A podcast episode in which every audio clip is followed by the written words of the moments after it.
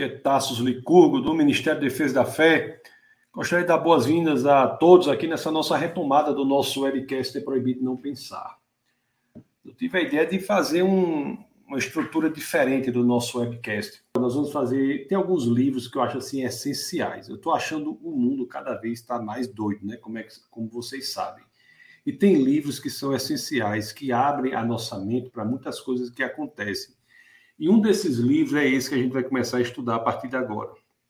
Nós vamos começar a estudar é, a partir de agora esse livro do nosso webcast. Esse livro aqui, ó, deixa eu mostrar para vocês. É Maquiavel Pedagogo. Maquiavel Pedagogo, escrito por Pascal Bernardin. Bernardin. É um livro escrito originalmente em francês, mas que tem tradução para o português. Isso aqui é é uma tradução para o português, ó. Maquiavel Pedagogo, que eu aconselho vocês a comprarem. Procure aí. Né? É um livro barato, sabe? Eu acho que deve ser. Nem me lembro mais quanto é, mas não é um livro muito caro, não. É um livro de 30 e poucos reais, eu acho. Então vocês procurem esse livro e comprem, que vale a pena. Vocês que são, vocês que têm filhos, são interessados no tema da cultura, são interessados no tema da educação, vocês que precisam é, entender como as coisas funcionam. Isso, esse livro é essencial. Então, a primeira coisa que eu quero pedir para vocês, que a partir de agora nós vamos começar com essa série é, Maquiavel Pedagogo. Hoje é o episódio número 1 da série e é o episódio número 40 do webcast. Então, compre esse livro. Uma outra coisa que eu vou falar é a seguinte: aqui o nosso webcast não é uma superprodução, não. Poderia ser, né? Mas não é uma, uma superprodução, não eu não tenho tempo para, assim, até uma coisa que eu nunca, eu até aconselho as pessoas a, a não é, falarem isso, mas eu, eu vou dizer aqui, o Defesa da Fé é, chegará o dia que terá aí equipe de pesquisadores para montarem toda a estrutura é, da apresentação, nós podemos fazer vídeos mais técnicos, mas até o momento, no momento é o seguinte, são livros que eu leio e que eu acho essenciais compartilhar com vocês. Eu vou fazer toda na, no webcast agora das quintas-feiras uma abordagem desses livros. É melhor alguma coisa do que nada. Então, é um negócio que eu leio e eu vou vendo aqui as partes para comentar com vocês. Hoje nós vamos estudar o primeiro capítulo desse livro aqui, Maquiavel Pedagogo. Esse primeiro capítulo ele fala das técnicas de manipulação psicológica realmente as técnicas de lavagem cerebral. Essas técnicas, meus queridos, elas são utilizadas fortemente na educação contemporânea. Então, nós temos uma geração aí que sofreu uma educação baseada nessas técnicas terríveis de lavagem cerebral, de manipulação psicológica, técnicas que não são técnicas que são por acaso, são técnicas que são estruturadas para uma revolução mesmo, uma revolução na educação. E várias instituições internacionais seguem as orientações dessa técnica, como a Unesco, por exemplo, a Comissão de Bruxelas, por exemplo, e muitas outras, o Conselho da Europa, no Brasil, nós temos muitas pessoas que foram formadas também dessa, dessa maneira e elas defendem uma posição sem muitas vezes nem saber que estão defendendo. O, a, a, essa, esse modo de submeter as crianças a esse tipo específico de educação, ele tem um fim específico. É a criação de um tipo de ética que é que é direcionada à formatação de uma nova sociedade, de um novo tipo de sociedade. E nós não podemos ficar inocentes quanto, quanto a isso. O, a, o, aqui no livro, Bernardin diz assim: ó, a nova ética não é outra coisa senão uma sofisticada representação da utopia comunista.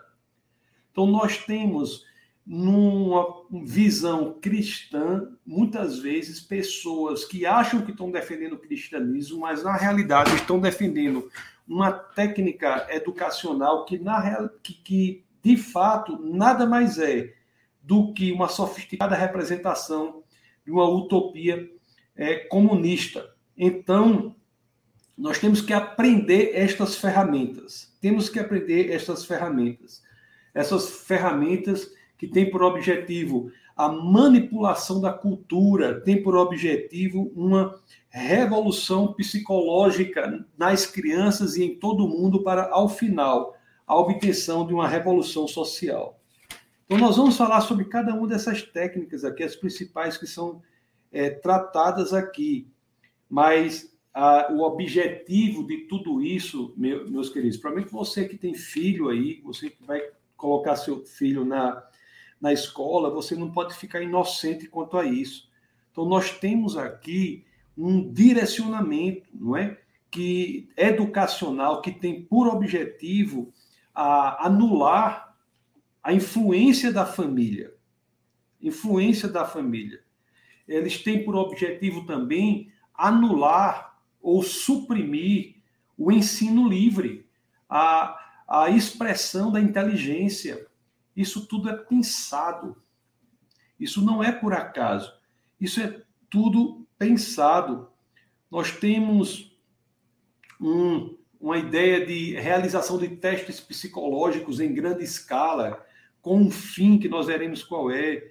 Enfim, tem muitas coisas aqui que têm de ser desvendadas. E esse livro é, repito, leitura essencial a qualquer pessoa que se preocupa com cultura, que se preocupa com educação. Eu repito mais uma vez, vocês devem adquirir esse livro, Maquiavel Pedagogo, de Pascal Bernardin, que é um livro escrito em francês, mas que tem a tradução para o português. Isso aqui é a tradução para o português. Vocês têm que ler isso aí. O, você, vou ler aqui o, o que é feito. Olha só o que ele diz aqui, ó.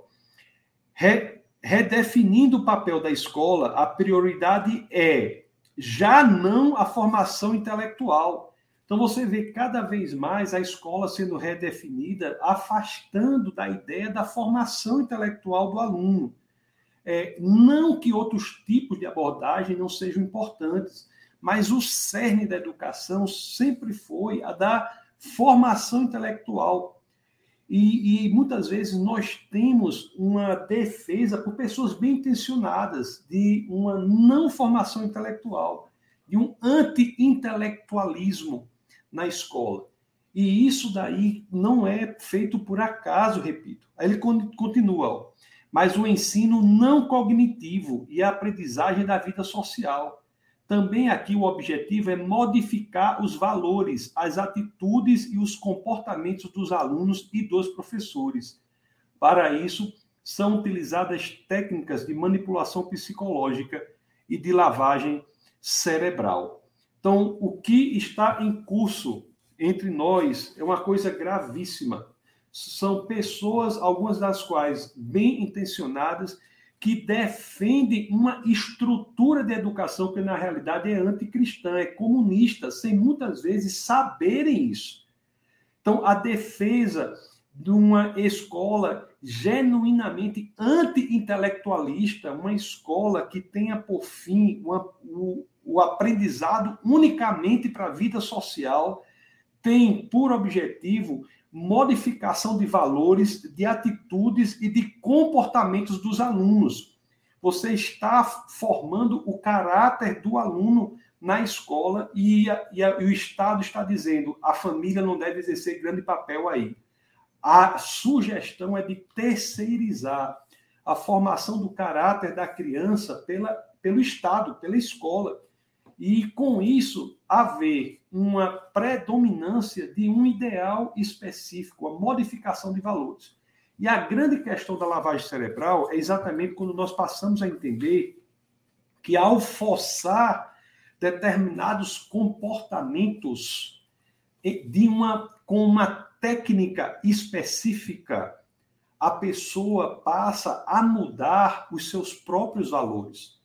Então, essa ideia, que é uma ideia que muita gente passa por ela sem dar a devida atenção é a seguinte: forçar a criança. Qualquer pessoa é assim, e mais ainda criança. Ao forçar um comportamento específico em um ser humano, e, se é forçado esse comportamento por, pelo uso de técnicas de manipulação psicológica, aquela pessoa passa a criar uma situação na sua mente, uma dissonância cognitiva, e que para solucionar isso, ela muda os seus valores. Então, nós vamos ver na prática como é que isso é feito. Como é que isso é feito? Você veja aqui que diz assim, ó, ó é, estamos muitas vezes sem saber, estamos é, submetidos a uma ditadura psicopedagógica. Eu vou ler uma passagem aqui de um livro de Lenin, que é citado aqui, um livro de Lenin, que, que diz assim, né? O, que diz assim, um livro foi publicado pela Editions, é, é em francês, aqui, mas eu quero ler aqui a tradução, diz assim, ó, é preciso estar disposto a todos os sacrifícios, inclusive empregar, em caso de necessidade, todos os estratagemas, ardis e processos ilegais, silenciar e ocultar a verdade. Existe sim, meus queridos, uma articulação pensada na educação e na cultura para obtenção de um modo de ser específico que não pode ser por nós negligenciado.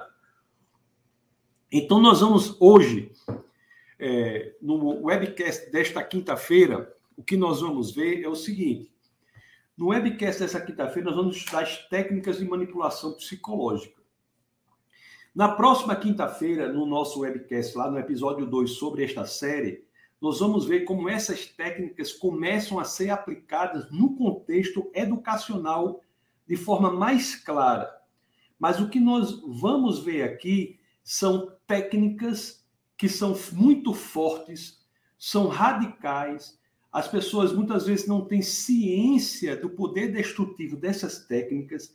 Ela, as pessoas às vezes preferem mesmo ignorar essas técnicas e elas deixam as crianças e muitas vezes a si próprias como vítimas é, simples vítimas fáceis, vítimas vulneráveis ao poder destrutivo dessas técnicas de manipulação psicológica. É interessante que é, Bernardin ele, ele diz assim: há 30 anos, né, ou muito mais de 30 anos, há quase 40 anos que as técnicas de lavagem cerebral fornecem resultados notáveis. Notáveis. E essas técnicas, se quando nós formos, é, com, é, nós vamos ver isso, vamos ver que essas técnicas são cada vez mais apresentadas, ainda que de forma semivelada, de forma é, encoberta, nas escolas como uma proposta para os nossos filhos, não é? é a, a base psicológica para essas técnicas, que são técnicas que podem ser até bem utilizadas quando utilizadas da forma correta, mas são ferramentas que são retiradas é, da psicologia, principalmente do, do comportamentalismo, né, ou também conhecido por behaviorismo, são tiradas deste contexto e são aplicadas à manipulação das pessoas para o fim que é um comportamento social esperado, a manipulação das pessoas para implementação de valores que são notadamente contra a família, valores que são valores que não são do conservadorismo. A primeira técnica que o autor ele coloca aqui, que o Bernardin coloca aqui, eu até coloquei para vocês, como quando eu disse para vocês, aqui é o meu bate-papo com vocês, é bem rápido, não tenho, assim, não temos tempo para preparar algo mais é, sofisticado, a nossa equipe não, não, há, não há possibilidade de defesa da fé de preparar algo mais sofisticado, mas eu prefiro é, conversar com vocês ainda dessa forma do que não, conversar de forma nenhuma, e notadamente em tempos como esses aí, que são tempos em que absurdos se tornam para algumas coisas claras e coisas claras se tornam absurdidades, assim, são tempos loucos e nós não podemos estar de olhos fechados para tudo isso que está acontecendo. Então, essa primeira técnica que é utilizada é, tanto na cultura quanto na educação, para atacar os valores cristãos, os valores tradicionais, é chamado submissão à autoridade. O poder da submissão à autoridade.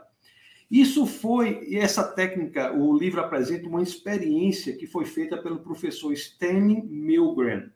ele fez essa, uma experiência muito impressionante. Ele fez essa experiência. Essa experiência, pessoal, consistia no seguinte: preste bem atenção no, como, era, como ele fez essa experiência. Ele, eram, é, participavam dessa experiência três pessoas, não é? Participava o pesquisador, um suposto aluno, que na verdade era um colaborador do pesquisador, e o professor da escola, que, que é o professor, sem saber, ele era o verdadeiro objeto da experiência. Então, era, vinha um pesquisador, um aluno, que o aluno era combinado né, com o pesquisador, e o professor não sabia. O professor era o verdadeiro objeto da experiência. E a, e a experiência ele fazia assim. Ele fazia, ele dizia, o, o pesquisador dizia assim, professor, eu vou entregar uma lista de palavras aqui para o aluno, ele vai ler, vai decorar e depois ele vai, vai falar essas palavras. É um teste de memória para o aluno. E toda. Aí o pesquisador dizia assim, né? E toda vida que o aluno errar uma dessas palavras, ele não for, não seguir a ordem correta na memória dessas palavras, o professor era para imprimir um choque ao aluno.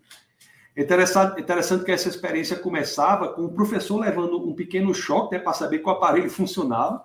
Depois o aluno era colocado lá, os fios do aparelho eram ligados ao aluno e aí começava o teste. Só que o aluno, como eu disse para vocês, o aluno e o pesquisador eram combinados. E o aluno, na realidade, ele não ia levar choque, mas ele ia agir como se levava choque. E tem uma coisa a mais nessa experiência. A cada erro, a voltagem do choque aumentava. Então, se o aluno errasse a primeira vez, ele levava um choque aí de 45 volts. Se ele errasse a segunda vez, levava um choque já de 120 volts. Se errasse a terceira vez, ia aumentando esses volts. E o que acontecia era o seguinte: e o mais impressionante era o seguinte: o professor, ele, a pessoa ia lendo a lista, a lista, né? O aluno ia lendo a lista. Se errasse, o aluno levava um choque. Se errasse de novo, o choque mais forte, uma voltagem maior. A terceira vez, de uma voltagem ainda maior. E a quarta vez, de uma voltagem ainda maior. E o professor, se ele pedisse para desistir, se ele pedisse para desistir, o o, o, pesquisador ia dizer assim, já era, já era, era combinado que o pesquisador ia dizer. Então, assim, ó, se o professor sentisse mal com aqueles choques que o aluno estava levando, e o professor disse assim, eu não quero continuar com essa experiência a primeira vez, a resposta do pesquisador é assim, não, você deve continuar, por favor. Aí ele continuava. Se ele quisesse desistir mais para frente a segunda vez, a resposta era a seguinte, ó, a experiência exige que você continue. A terceira vez, se o professor quisesse desistir, o pesquisador ia dizer assim para ele: é absolutamente essencial que você continue. E se ele ainda, quarta vez, ainda dissesse eu vou desistir, o pesquisador ainda iria tentar mais uma vez e dizer assim: você não tem escolha, deve continuar. Agora, se o, se o professor persistisse mais uma vez para desistir, aí sim a experiência era encerrada. Bom, resultado dessa experiência. Isso que é espantoso. Qual é o resultado dessa experiência? Você pode me dizer aí quanto quantos por cento dos professores de fato não levaram a experiência até o final? Imagine você numa situação como professor, pensando que está naquela experiência com o aluno, o aluno errou, você dá um choque. O aluno errou de novo, você dá um choque maior. Errou, dá um choque ainda maior. O quarto, um choque ainda maior. Você iria continuar com isso naquela situação com um pesquisador, uma autoridade, pedindo para você fazer isso? Olha, o resultado dessa experiência, que é uma experiência publicada, isso aqui eu estou falando de coisas científicas, experiência publicada de Stanley Milgram.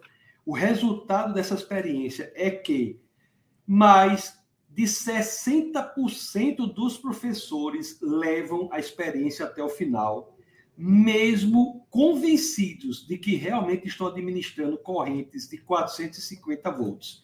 É claro que a amperagem não era muito grande, né? Porque senão ia matar o, o aluno. Não mataria porque, na realidade, não, o choque não existia, mas se ele conhecesse de física, ele sabia que uma amperagem maior com uma voltagem dessa mataria. Mas ele, mais de 60% dos professores continuavam até o final imprimindo, pensando que estavam imprimindo choques enormes nos alunos, porque erraram a lista de memória.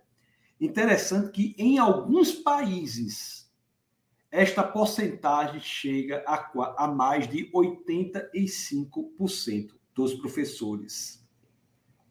Isso sem que eu não estou dizendo que é interessante que alguém pode dizer assim, né? Alguém pode dizer assim, não, esses professores chegam até aí por algum, algum tipo de sadismo. São pessoas sádicas que chegam até aí. Mas não. Você sabe por quê? Porque muitas vezes isso foi testado também. Quando o pesquisador se afastava da experiência, o professor não dava um choque forte. O professor, ele fazia isso porque estava numa situação de submissão à autoridade do pesquisador, que era uma autoridade no, na área e ele fazia aquilo que claramente era um absurdo, dando, achando que estava dando choques enormes nos alunos, ou no aluno, né, em especial, simplesmente pela submissão à autoridade do pesquisador, daquele que ele achava que era uma pessoa que, que tinha autoridade para se expressar naquela área. E eles faziam isso, iam por esse caminho, mesmo sob forte pressão psicológica. O, o mais interessante aqui também é o seguinte, ó. O, o livro diz assim, ó. No caso de o professor limitar-se a simplesmente ler a lista de palavras, enquanto as descargas são enviadas por outra pessoa, quando a experiência era feita de forma diferente, qual era a forma diferente? O professor, na experiência original, ele lia a lista que o aluno tinha que repetir de memória, e quando o aluno errava, ele dava o choque. E na segunda experiência, o professor simplesmente lia a lista. Mas ele sabia que se o aluno errasse, ele sofreria o choque. Mas na segunda experiência, quem ia apertar o botão do choque era uma outra pessoa, não era o professor. Nestas situações em que era uma outra pessoa que apertava o botão do choque e não o professor, o número de professores que foi até o final dessa experiência foi de 92%. Isso é impressionante.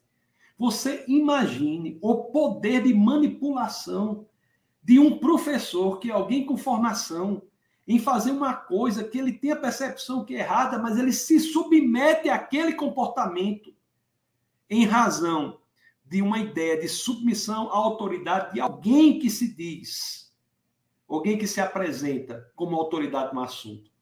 É como se nós tivéssemos de fazer algo que essencialmente sabemos que não faz sentido, mas vamos de livre assim, caminhamos, damos o passo, vamos adiante e fazemos porque fulano quer não sei o quê, fulano quer não sei o quê. Dá um, dá um exemplo hipotético. Fulano que é, por exemplo, o médico diz para você tomar uma, um remédio aí que não é testado. Um remédio que não é testado, que não tem um teste exaustivo. Aí você vai e toma esse remédio, por quê? Porque fulano disse que é médico, João disse que é médico. Se você sabe, que você tem a informação que aquele remédio não foi testado. Então, é um exemplo de como ah, muitas vezes as pessoas se submetem a isso. E o que é o resultado mais incrível aqui que nós temos é o seguinte: né? eu já falei das estatísticas para vocês.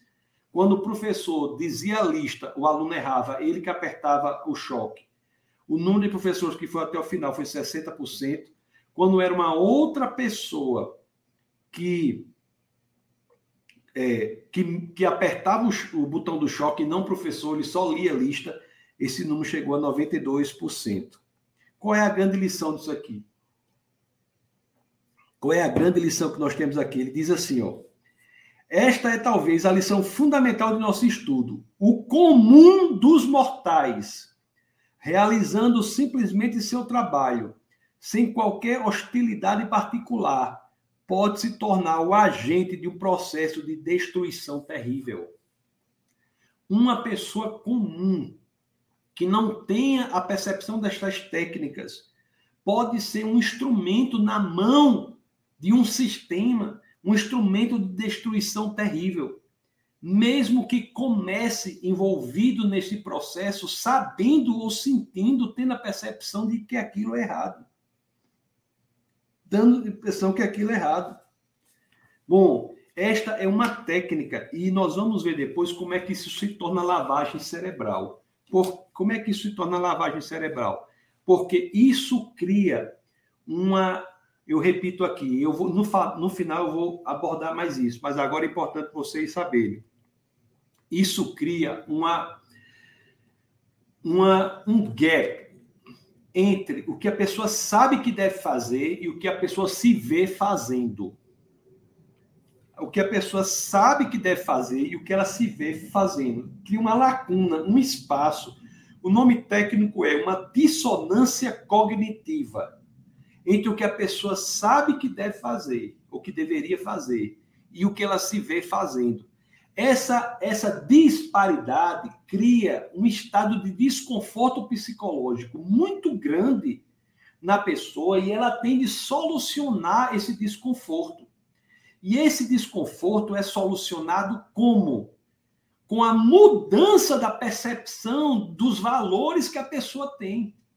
A pessoa passa gradativamente a se ajustar psicologicamente, eticamente, esteticamente, valor, axiologicamente, ou seja, do ponto de vista de seus valores, aquela ação que ela, por manipulação psicológica, é forçada, direc... não é forçada, forçada entre aspas, é levada a fazer.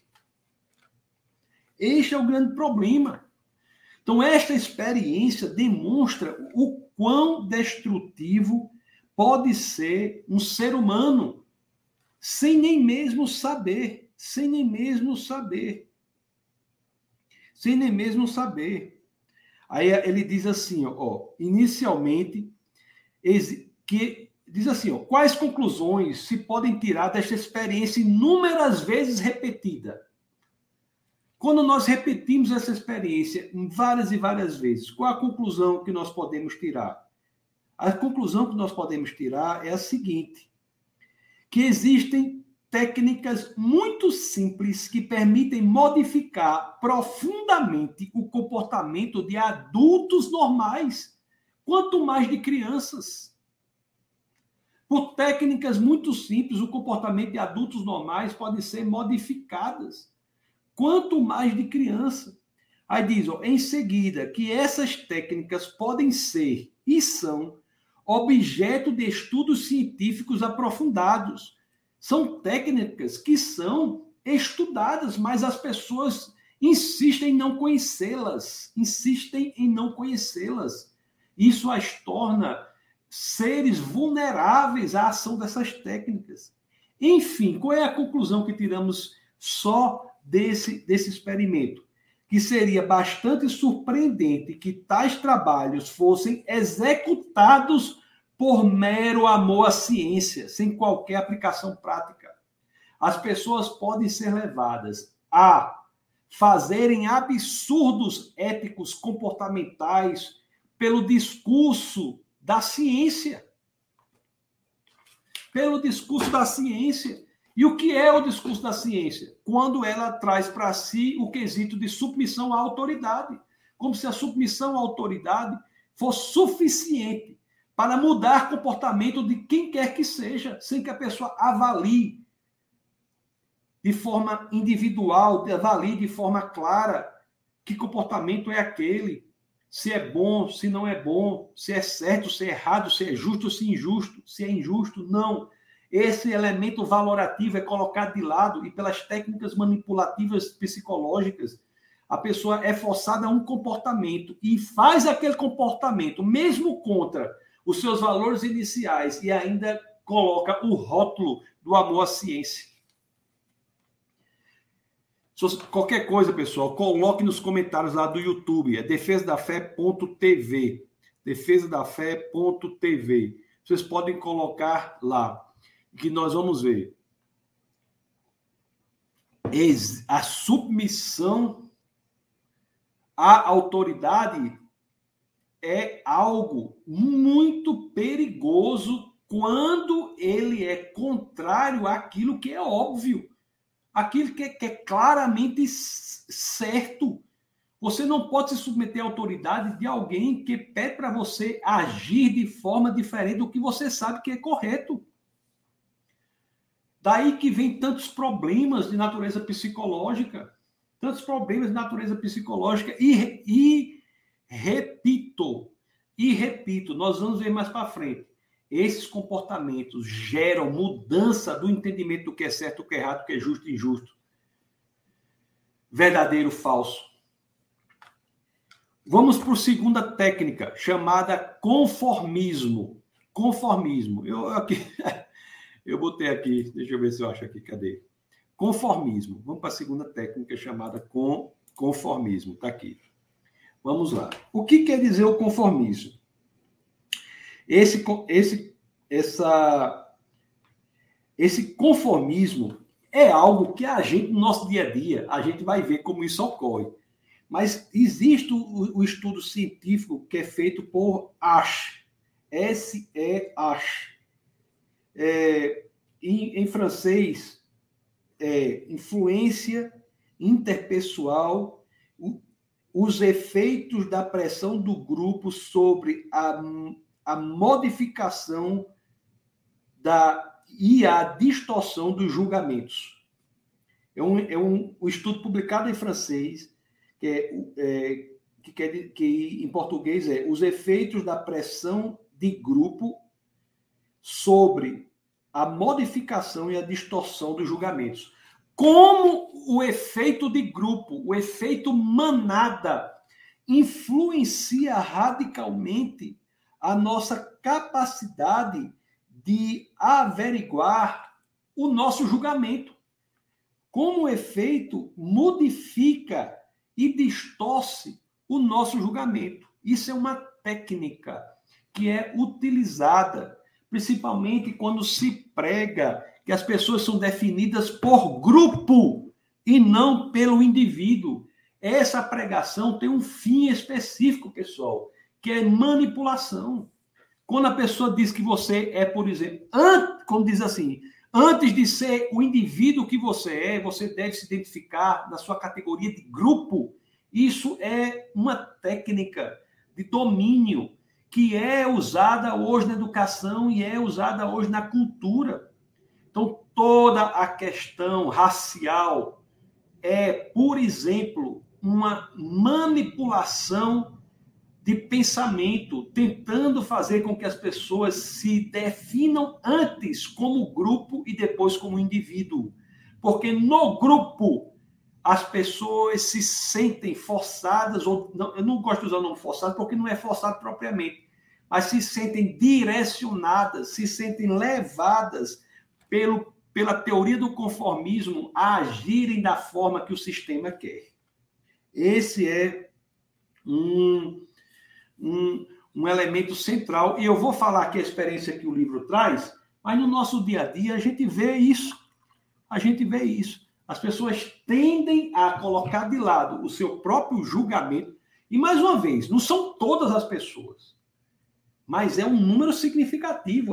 E porcentagens dessas pesquisas, existe uma minoria, mas existe um número significativo nessas pesquisas que demonstram que a maioria das pessoas são levadas a agirem no comportamento de grupo. Em outras palavras, são levadas a agirem contrariamente às suas capacidades de discernimento, de julgamento da situação. Agem como o grupo age.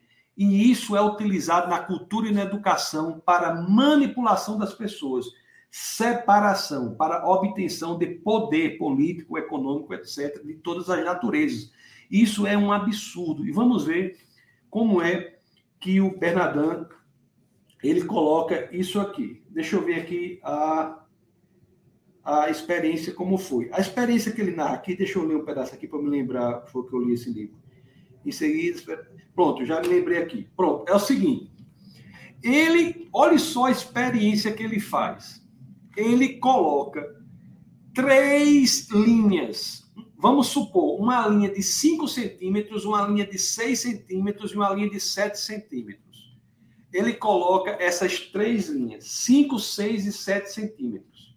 Depois, ele, em outro papel, ele desenha uma linha de 4 centímetros. Então, tem assim, ó. É porque, mais uma vez, se eu tivesse aqui, eu vou, vou ver se eu monto uma equipe para nos ajudar, na, porque se tivesse com o desenho na tela era bom. Mas vamos pensar. Uma linha aqui, tem uma linha de 4 centímetros, uma de 5 centímetros uma de, um, e uma de, de 3 centímetros. Não, 3 é pouco. Vamos dizer, uma de 6, uma de 4 e uma de 5. Pronto, uma de 6, uma de 4 e uma de 5 centímetros. Depois ele simplesmente mostra linha A, linha B, linha C e desenha em outro papel uma linha de 5 centímetros, por exemplo. E a pessoa tem que dizer qual das linhas que está no papel, a A, a B ou a C, é igual a essa outra linha de 5 centímetros. Em outras palavras, é uma pergunta extremamente fácil. É como você colocar uma linha de 4 centímetros, uma de 6 e uma de 5, por exemplo. E depois você, você, você desenha no papel uma de 6 centímetros e vai dizer qual dessas linhas é igual àquela outra. É, é, é uma pergunta extremamente simples de se acertar. Mas acontece que isso é feito da seguinte forma, não é? O... Só uma pessoa não é combinada na experiência. Todo grupo, isso é feito em grupo, e todo grupo vai, de forma combinada, errar a linha. Então, se a pessoa apresenta uma linha de 4 centímetros, ela vai dizer a linha igual a essa é a linha B, que tem 5 centímetros, por exemplo. Todo grupo vai errar a experiência. E só uma pessoa não é combinada. E a dúvida é: será que aquela pessoa que não é combinada, ela vai na linha que ela sabe que é igual à linha padrão, ou seja, se a linha apresentada é de 5 centímetros, ela vai dizer que a outra linha é aquela daquele tamanho, ou ela vai errado junto com o grupo? O que é que vocês acham? Qual é a porcentagem? Qual é a porcentagem? Espero que vocês tenham entendido aí a, a, a questão, né? Entendido. Qual é a porcentagem? Qual é a porcentagem de pessoas que, sa que deixam de lado a sua capacidade de discernimento, de julgamento, para irem junto com o grupo? Né? Nas experiências promovidas por Ash, e que eu falei para vocês, de, do, do, conformismo, é, o, o, o indivíduo tem duas alternativas: ou dá uma, uma resposta, né, ou se opor à resposta unânime do grupo. Olha, olha o que diz aqui, ó. Aproximadamente três quartos dos indivíduos realmente avaliados deixam-se influenciar nos ensaios válidos, dando uma ou várias respostas errôneas. Assim, 32% das respostas dadas são errôneas, mesmo que a questão não ofereça naturalmente qualquer dificuldade. Uma resposta óbvia que é a de dizer que uma linha de 5 centímetros ela é igual à linha de 5 centímetros.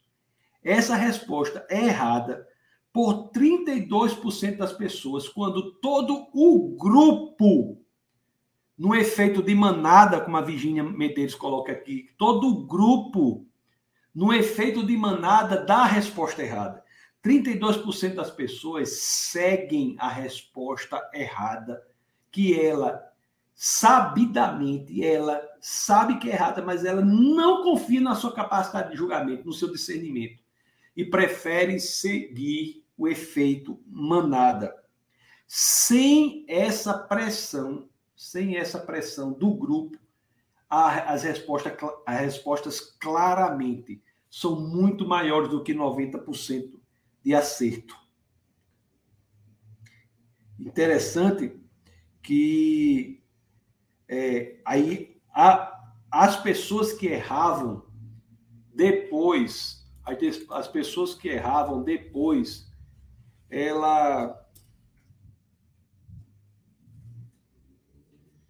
Ah, peraí, eu acho, que, eu acho que eu disse errado aqui. Eu acho que eu disse uma.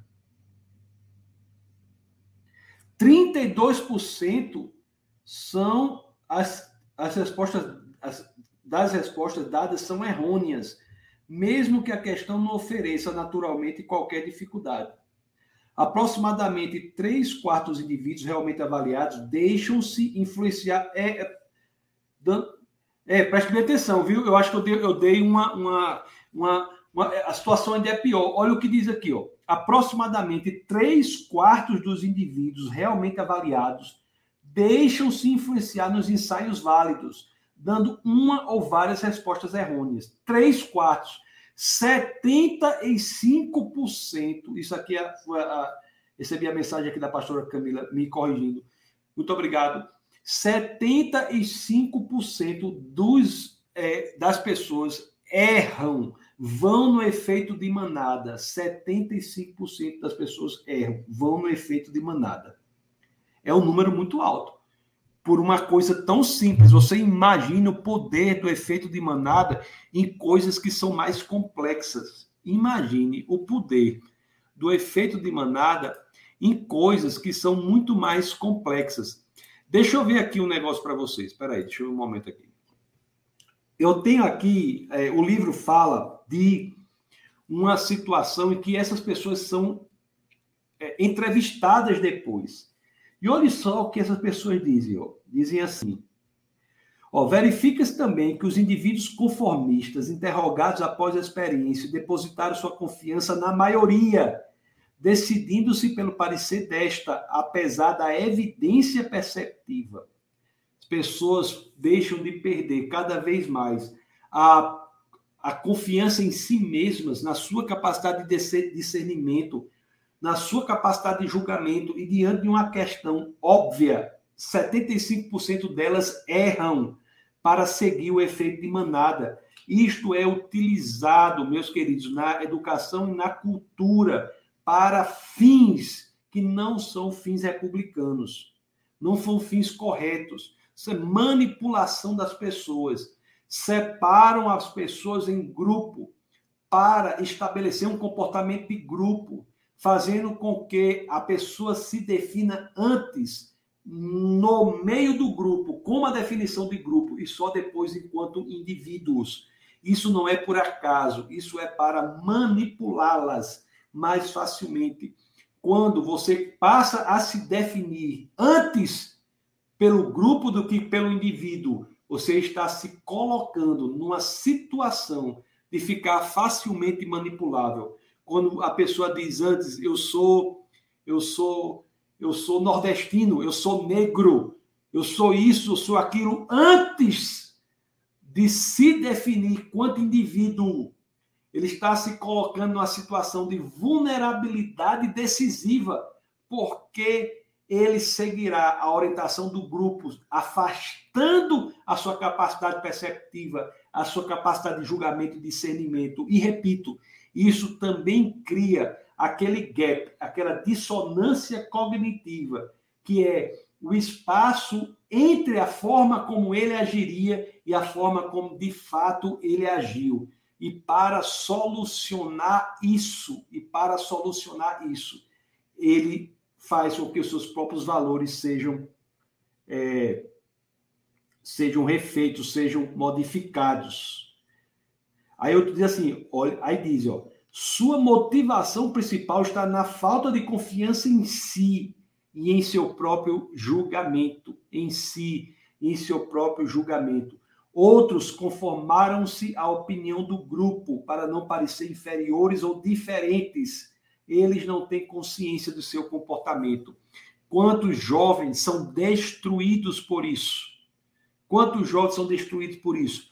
Por uma cultura que prega que somos antes definíveis no grupo do que enquanto indivíduos. Isso, isso é atentatório, meus queridos, à vida, isso é atentatório à nossa inteligência.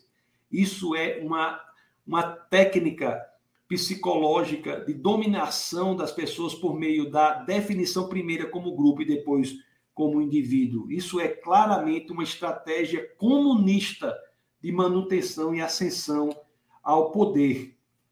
O... E ainda tem observação: nós temos mais de 75% das pessoas seguindo a decisão que é claramente absurda, claramente absurda, só para se conformar ao grupo, sem que sofresse qualquer sanção, qualquer penalidade, qualquer problema, se errasse ao responder. Você imagina as pessoas que são colocadas num grupo e sabem que uma opinião contrária colocará esta pessoa em uma situação de grave sanção social no grupo. Essa porcentagem, que é aqui de 75%, quando as pessoas sabem que não sofre sanção, será ainda muito maior, muito maior, muito maior. Pois é, uma outra técnica aqui, que não, que é não é conformismo, chama normas de grupo, que é o seguinte: normas de grupo. O, é muito é parecido com a anterior, mas diz assim, ó. As normas de grupo vão dizer assim, não é? Quanto mais difícil é formular um julgamento objetivo, mais estreita se fazia conformidade à norma do grupo. Mais estreita se fazia conformidade à norma do grupo. Os, as, as decisões mais profundas, as decisões que são às vezes difíceis de se tomar, são as que as decisões que verdadeiramente são importantes, são, a, são essas que são mais susceptíveis de sofrerem a influência do grupo. É, o livro diz assim: ó, o xerife generaliza esses resultados até o estabelecimento de normas sociais. Você veja que a ideia é formar o elemento estético, ético, axiológico, comportamental do grupo, aquilo que as pessoas, que um grupo específico quer, o sistema quer. Olha só o que ele diz aqui, que coisa. Olha, xerife generaliza esses resultados até o estabelecimento de normas sociais, como os estereótipos, as modas, as convenções, os costumes e os valores interrogando-se sobre a possibilidade de fazer com que o sujeito adote uma norma prescrita ditada por influências sociais específicas. Ele submete o indivíduo em teste à influência de um companheiro prestigioso, prestigi, prestigioso e logra obter que o sujeito ingênuo modifique sua norma e a substitua por aquela que o companheiro de maior prestígio. Mostra como as pessoas são facilmente é, manipuláveis quando colocadas em uma situação de uma norma de grupo. Existe uma outra técnica aqui, assim, aí eu ia falando de negócio de grupo. No dia a dia, você pode ver como isso acontece. No dia a dia, você pode ver como isso acontece. Você já teve alguma situação em que as pessoas pensam diferente de você e você se sente muitas vezes constrangido em colocar a sua opinião? E se você não tiver uma personalidade muito forte, você não for dessa minoria, você facilmente estará falando como as outras pessoas falam para que se adeque, para que se adeque à questão do grupo. Tanto a técnica do conformismo quanto a norma de grupo são a de utilização, repito, da sugestão de que você se autodefina em como um elemento do grupo antes de se definir como indivíduo. E a partir daí você fica absolutamente susceptível àquela norma do grupo e ao elemento do conformismo. Você quer se conformar ao que o grupo diz que é certo, que é errado, e não buscar o que verdadeiramente é certo ou errado. Isso, por cristão, é um verdadeiro absurdo, porque para o cristão, o que é certo, o que é errado, o que é bom, o que é mal, o que é justo, o que é injusto, provém de Deus e não do grupo o grupo, o conceito de certo, errado, verdadeiro, falso, bom e justo, não é uma construção do grupo. É algo que está além do indivíduo, além do grupo, além do ser humano, é algo que provém de Deus. Então, esta técnica é claramente anticristã, é de implementação de um sistema ateísta no mundo, um sistema político ateísta, como é, de fato, o comunismo. Uma outra técnica agora, o autor Pascal Bernardin, não é? Ele chama de pé na porta. Pé na porta. Tá aí, eu botei esse nome, pé na porta. Antes do, do pé na porta, tomar um pouco de café aqui. Meus queridos, nós, nós, nós não podemos ser ingênuos diante do que está acontecendo, do que está sendo feito com a nossa juventude, com as nossas crianças, não é? O Brasil passa por momentos muito difíceis. Nós não podemos ser ingênuos achando que tudo está certo. E, na, e, no próximo webcast, nós vamos ver como essas técnicas são especificamente utilizadas na escola, na educação. A educação do Brasil e a cultura têm de ser reformuladas. A revolução cultural e educacional precede a todas as demais. Por quê? Porque é por meio da mudança da cultura que todas as demais políticas públicas se legitimam, encontram receptividade na sociedade, na população, no coração e na mente das pessoas. As pessoas. Interessante que a esquerda ela utiliza, ela fez a revolução cultural. Isso aí, o escritor chamado Gramsci, ele explica isso. Você dê um conteúdo de esquerda sem o rótulo claramente de esquerda. E as pessoas recebem isso, tem a mudança cultural. Mudança cultural. E às vezes são pessoas bem intencionadas, pessoas que querem a justiça, mas não têm os olhos abertos para verem que aquela pauta dela é destrutiva da pessoa. Destrói a pessoa. É por isso que estamos trazendo, trazendo aqui experimentos reais. Esse, esse agora que nós vamos estudar, com esse, esse nome aí, Pé na Porta, baseado no experimento feito por Friedman e Fraser, não é? E é, eles falam desse fenômeno chamado pé na porta. Vamos ver como foi o experimento. Quando eu disse para vocês aqui, o esquema é o seguinte: eu pego o livro, vou abrindo, vou me lembrando, lembrando do que eu li.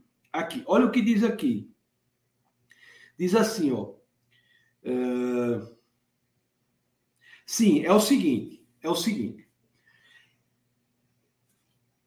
Eles chegaram e foram buscar, nesse experimento, foram atrás de donas de, de casa, donas de casa, que, é, dizendo que eles, que, dizendo assim, como se fosse um entrevistador para fazer uma experiência, fazer uma pesquisa, pronto, uma, português fala, fazer uma pesquisa.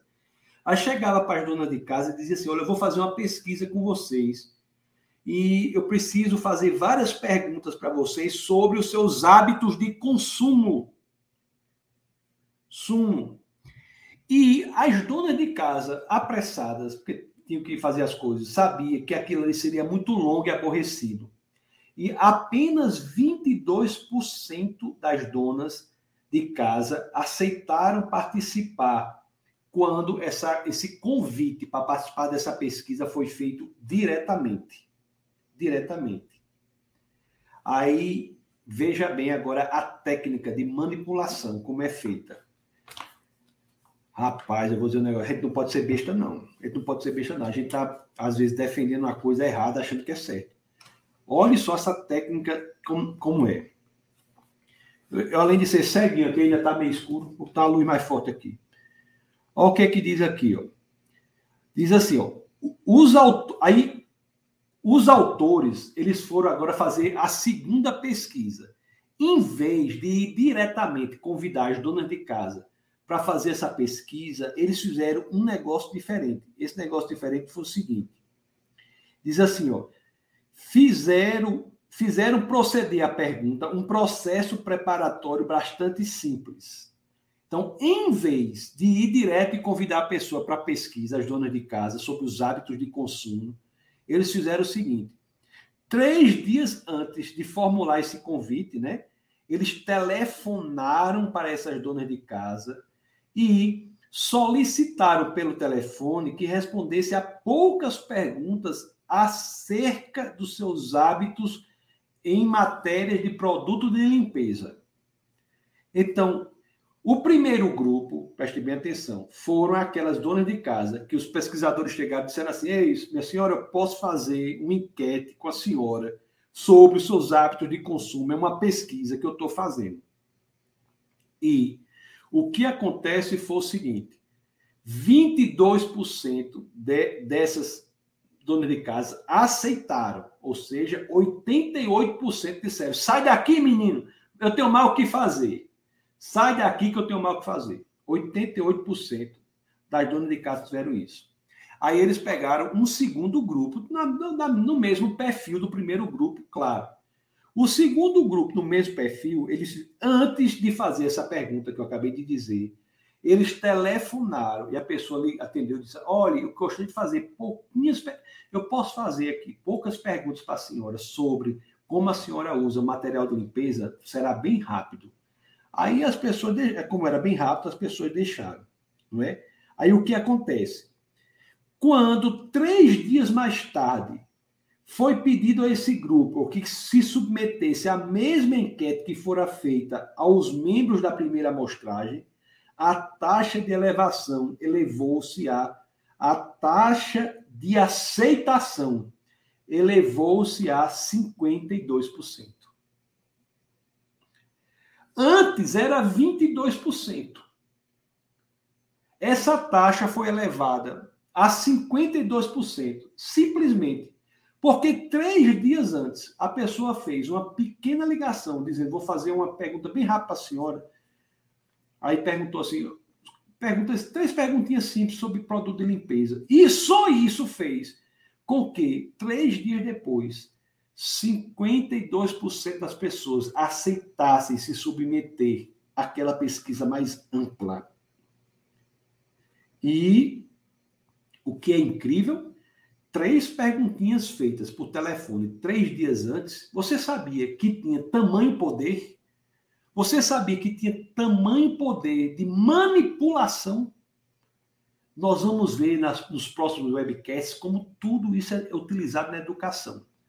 Você, tem, você já pensou o tamanho poder de manipulação que tem isso? Então, aí ele termina assim, ele diz assim, ó, ele diz assim, portanto, o princípio do pé na porta é o seguinte: começa-se por pedir ao sujeito que faça algo mínimo. Esse algo mínimo é chamado, pessoal, ato aliciador. Então começa-se por pedir ao sujeito que faça algo mínimo, mas é um algo mínimo que é relacionado ao objetivo real da manipulação. Não é que e o objetivo real da manipulação não é um ato mínimo, é algo que, que diz respeito a algo muito mais importante, que envolve um custo da pessoa. Aí o que acontece na manipulação psicológica é quando esse ato aliciador é feito, esse ato mínimo é feito, a pessoa se sente engajada, ou seja, ela se sente psicologicamente presa pelo ato mínimo ao ato posterior, que é o ato mais custoso. Você já pensou sobre isso? Olha o poder que isso, que isso tem em uma, em uma estrutura educacional de esquerda. Estrutura educacional anticristã. Olha o poder destrutivo que isso tem em gerações.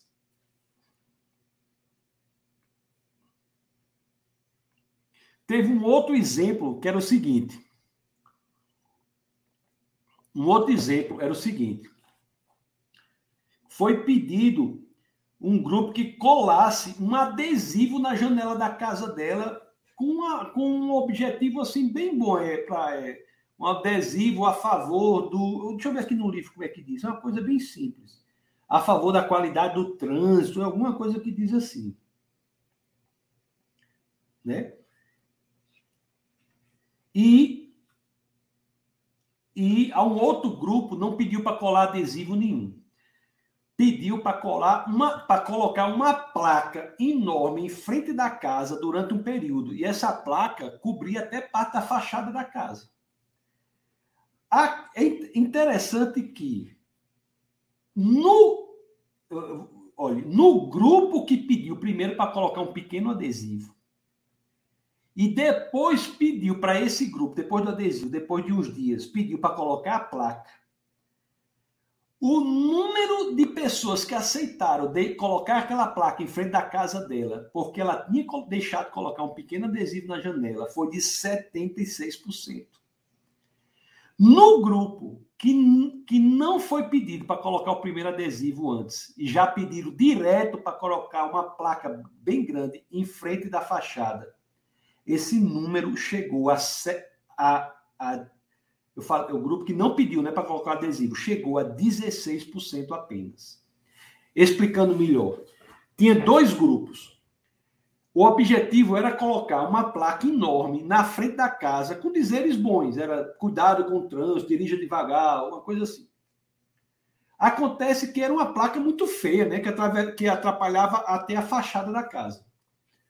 Só que em um grupo, a pessoa chegou e já falou diretamente: olha, o senhor deixaria eu colocar essa placa em frente da sua casa, tal, tal, tal. A pessoa, embora o, de, o dizer da placa fosse, fosse bom, a pessoa disse: não, claro que não, vai ficar feio. Apenas 16% deixaram colocar a placa. Num outro grupo do mesmo perfil, primeiro chegou pedindo para colocar um adesivo na janela, com, com, aquele, com aquele mesmo tema, colocou adesivo. Três, quatro dias depois chegou e pediu para colocar uma placa por um tempo. 76% deixaram pelo simples fato de terem colocado o adesivo. Olhe o poder da manipulação, o poder dessas técnicas de manipulação psicológicas. Olhe o poder de manipulação psicológica. Meus queridos, ele ainda diz assim aqui, ó, Deixa eu ver se assim.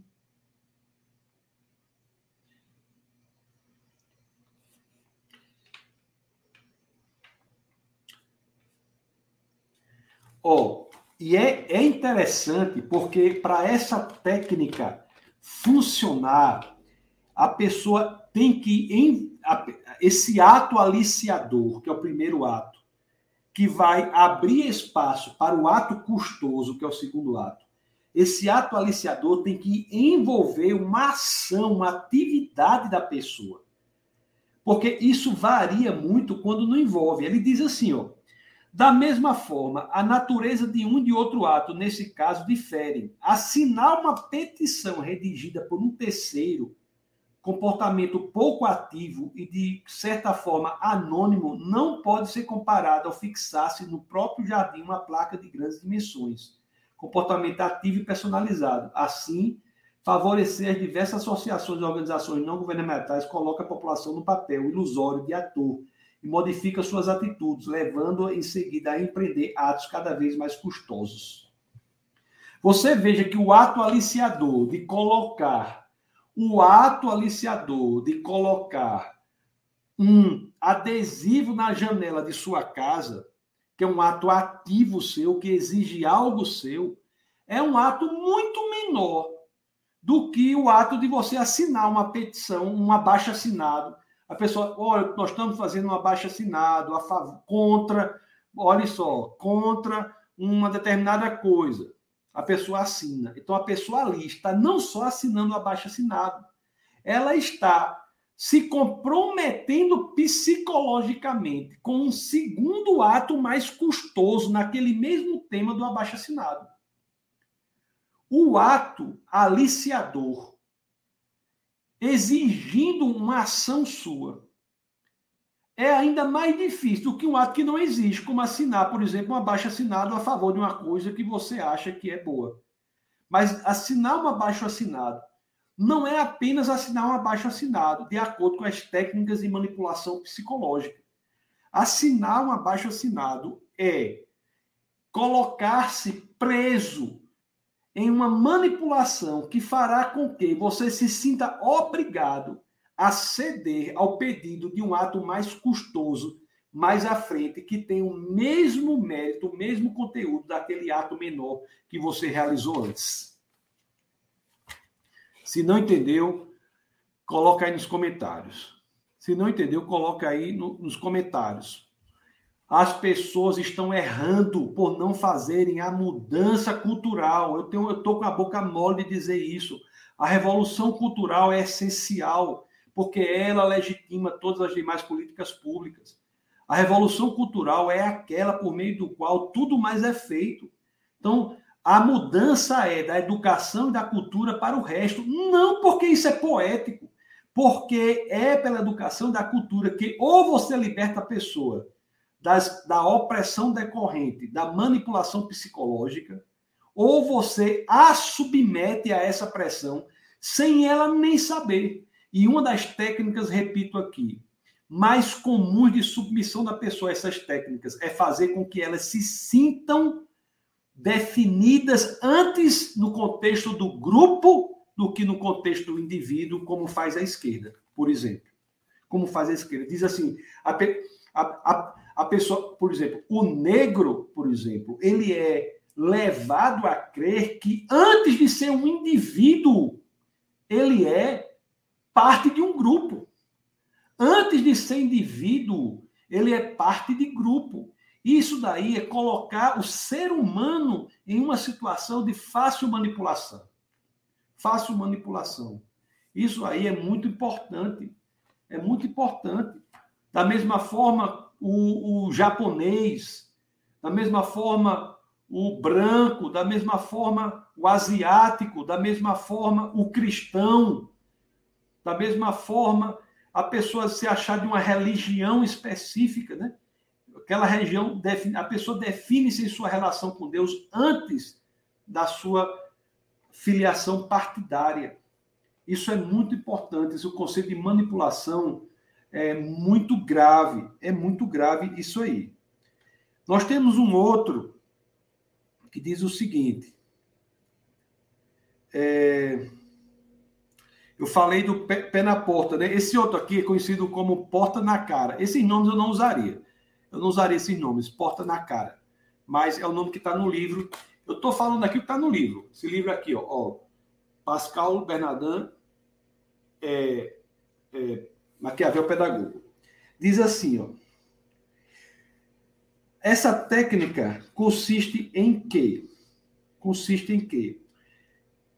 Consiste em apresentar de início um pedido exorbitante, que naturalmente será recusado. Como é essa técnica? Primeiro se faz um pedido exorbitante, que naturalmente é recusado. Depois você formula um pedido mais simples, e esse pedido é naturalmente aceito. Se aquele pedido exorbitante não tivesse sido feito e negado, a pessoa não se sentiria obrigado a aceitar o pedido mais simples. Essa daí é uma essa é uma experiência, uma experiência muito conhecida, uma experiência clássica que é publicada por Citaldini. Citaldini, que num, é publicada num. Tá aqui, é Reciprocal. É, concessões recíprocas. É, aqui no Jornal da Personalidade e da Psicologia Social, volume 31, número 2, de 1975. Está na página 206 até a página 215. Essa experiência ela é feita. Essa experiência é o seguinte: alguns jovens foram convidados a seguir acompanharem um grupo de jovens, algumas pessoas foram convidadas, estudantes foram convidados a acompanhar um grupo de jovens delinquentes em um zoológico em um zoológico. Você imagina, você chega um grupo de estudantes e diz assim: eu queria convidá-los para vocês acompanharem um grupo de jovens delinquentes, né, numa visita ao zoológico. Então, 16,7% foi aceito, aceitaram esse convite. Aí, a técnica foi utilizada. Eles fizeram um convite, eles fizeram um pedido exorbitante antes e depois fizeram o mesmo convite. Nesse mesmo convite, 50% aceitaram. Aceitaram. Olha só que impressionante, né? Técnicas tão simples fazem com que as pessoas caiam e aceitem aquilo que está ali. Você veja, ó, uma pode ser úteis para se extorquir um ato custoso. Vou ler aqui. Naturalmente, um pé na porta, uma porta na cara, são as duas técnicas podem ser úteis para se extorquir um ato custoso, o qual, por sua vez, consistirá em um ato aliciador, no caso de um próximo pé na porta. O que ele quer dizer é o seguinte: essas técnicas de manipulação psicológicas, elas são tão gravosas que elas fazem o seguinte: vira uma, uma corrente. É, um ato, você tem um ato aliciador que gera um ato custoso. Tanto o ato aliciador pode ser um ato sem um ato menor, como no caso lá que eu dei o exemplo da, entre, da, da pesquisa, ou o exemplo da, da etiqueta, da, do, do, do, adesivo na, na janela, como pode ser ato aliciador, pode ser um pedido exorbitante que é negado. Aí o segundo pedido, a pessoa se sente psicologicamente forçada a aceitar. E, e, o problema é que esse segundo pedido, que ela se sente psicologicamente obrigada a aceitar, quando ela aceita, isso vira também um ato aliciador para um outro pedido. E assim sucessivamente.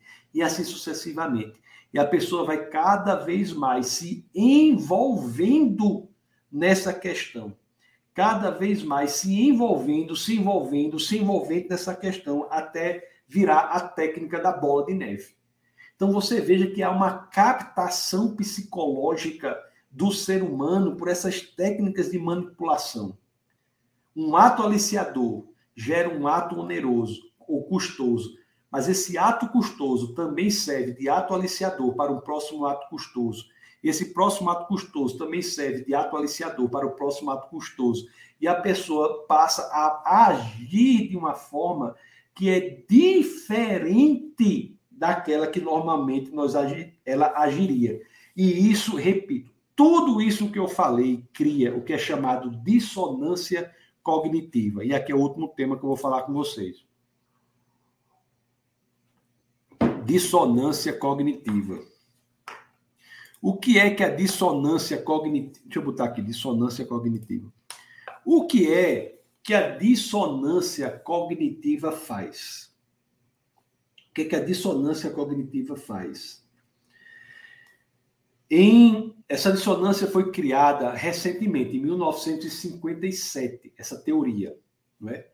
por Festinger, é, que num, um livro chamado A Teoria da Dissonância Cognitiva, pela Stanford University Press, que essa teoria diz o seguinte. Ó, e aí, pessoal, vem a coisa mais grave. Vem a, a coisa mais grave. Veja bem. É interessante que a Bíblia já fala disso. A Bíblia fala, a Bíblia fala disso. Depois, eu, eu, às vezes, quando tenho um tema na Bíblia que eu prego, eu digo isso. Mas, mas o que a, a teoria da dissonância cognitiva diz é o seguinte: ela permite perceber o quanto nossos atos podem influenciar nossas atitudes, crenças, valores ou opiniões. O senso comum acha que os atos são sempre, sempre influenciados pela nossas, pelas nossas crenças, valores e opiniões. Os, as pessoas acham que sempre o que nós pensamos influencia os nossos atos. A forma como nós julgamos as coisas influencia nossos atos. O senso comum, a superficialidade do, das pessoas acha, as pessoas que têm um, um, uma, um pensamento superficial sobre essa questão, elas acham que sempre é assim. Você age de acordo com o que você pensa. Mas deixa eu lhe dizer, na realidade, você também passa a pensar, a agir, a julgar, a ponderar, a discernir, a valorar. Os seus elementos éticos, estéticos são fortemente influenciados pela forma como você age, pelos seus atos. O ato gera pensamento. Aí ele diz assim, ó, se é evidente que nossos atos, em medida mais ou menos vasta, são determinados por nossas opiniões, bem menos claro nos parece que o inverso seja verdadeiro. Ou seja, que nossos atos possam modificar nossas opiniões. Você sabia que os seus atos podem modificar as suas opiniões? Você já tinha pensado sobre isso? Os seus atos modificam as suas opiniões. Olha, o que foi que nós vimos até aqui? Nosso bate-papo até aqui. Nós vimos que por essas técnicas de técnicas de comportamento, não é? A primeira que eu falei foi a a que é que que nós apelamos à autoridade, que foi aquela submissão à autoridade. Depois nós falamos do conformismo, depois falamos da técnica no pé na porta e na técnica da porta na cara. Nós falamos isso aí, né? Nós vimos que essas técnicas têm o condão, a capacidade de induzir comportamentos. Isso é verdade. Agora, os fundamentos que servem de base a esses atos induzidos repercutem em seguida sobre as opiniões do sujeito modificando-as. Então, os, quando você passa a agir, agir, eu vou, pede aí para dar um exemplo, modifica o pensamento, eu vou dar. Quando você passa a agir contrariamente ao que você pensa, a sua análise de julgamento, a sua, ao seu discernimento, este seu discernimento, sua capacidade de discernimento, o seu pensamento são afetados e vão encontrar uma solução de conforto, que é se adequarem à forma como você está agindo em decorrência da manipulação psicológica. Ó, oh, a ação contrária à forma como você pensa gera um problema psíquico, que eu estou chamando aqui, que, que Bernardin, Pascal Bernardin chama, e eu estou chamando também dissonância cognitiva. Agora, a solução para a dissonância cognitiva é exatamente a base intelectual na qual se constrói aquilo que chamamos, e dá título a esse nosso bate-papo de hoje, lavagem cerebral. Eu não sei se vocês estão conseguindo entender. Mas quando pelas técnicas de manipulação a pessoa é forçada a agir de uma determinada forma, contrária à forma como ela agiria, essas coisas não se resolvem assim na mente da pessoa. Quando a pessoa é forçada, como numa escola, forçada a sempre repetir algo, quando a pessoa é forçada a sempre se comportar de uma determinada forma. Isso daí, sendo contrário à forma como a pessoa pensa, a pessoa não vai continuar com essa dissonância cognitiva. Ela não vai continuar com essa contradição entre esses dois elementos. Eles não conseguem viver pacificamente na psique do ser humano. Ela tem que solucionar isso cria um problema, uma dissonância cognitiva que vai encontrar solução. E vai encontrar solução em quê? Na mudança do pensamento, do julgamento, para se adequar à forma como a pessoa está agindo. Olhe, o exercício do poder ou da autoridade de um professor, por exemplo, permite que se alcance facilmente o mesmo resultado. Facilmente o mesmo resultado. Ó, deixa eu só ler essa parte aqui para vocês entenderem o quão isso aí, pessoal. As pessoas têm que ter cuidado porque estão submetendo as suas crianças a uma lavagem cerebral. Muitas vezes essa lavagem cerebral no sistema educacional da contemporaneidade é basicamente de esquerda. Basicamente de esquerda. Basicamente, as pessoas estão se estão submetendo a essa lavagem cerebral. E não achem que é algo que a pessoa sai sem sequelas. Não.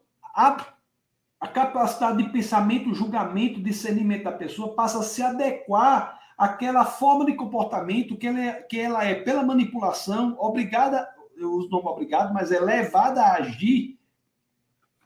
Olha o que diz aqui, ó. Em particular, se o indivíduo é levado a cometer publicamente, na sala de aula, por exemplo, ou frequentemente ao longo do, da escola dele, ao longo do curso, se ele, se ele é levado a cometer publicamente um ato em contradição com seus valores, sua tendência será a de modificar tais valores para diminuir a tensão que lhe oprime. Como é que você faz com que a pessoa mude os valores? Forçando-as a se comportar de uma determinada forma. De uma determinada forma. Por isso, o problema, repito, de dizer que seres humanos, que somos todos iguais, somos todos iguais, feitos à imagem e semelhança de Deus.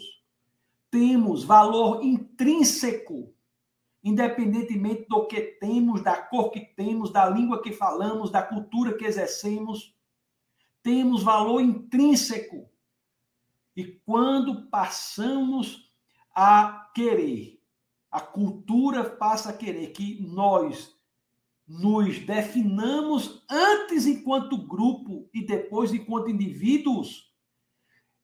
Isso induzirá a um comportamento enquanto grupo que alterará a minha individualidade de pensamento, de capacidade de julgamento. E as pessoas passam a agir como bois em manada. Em outro, repito, vou ler novamente. Em outros termos, se um indivíduo foi aliciado a um certo tipo de comportamento, é muito provável que ele venha a racioná-lo, racionalizá-lo.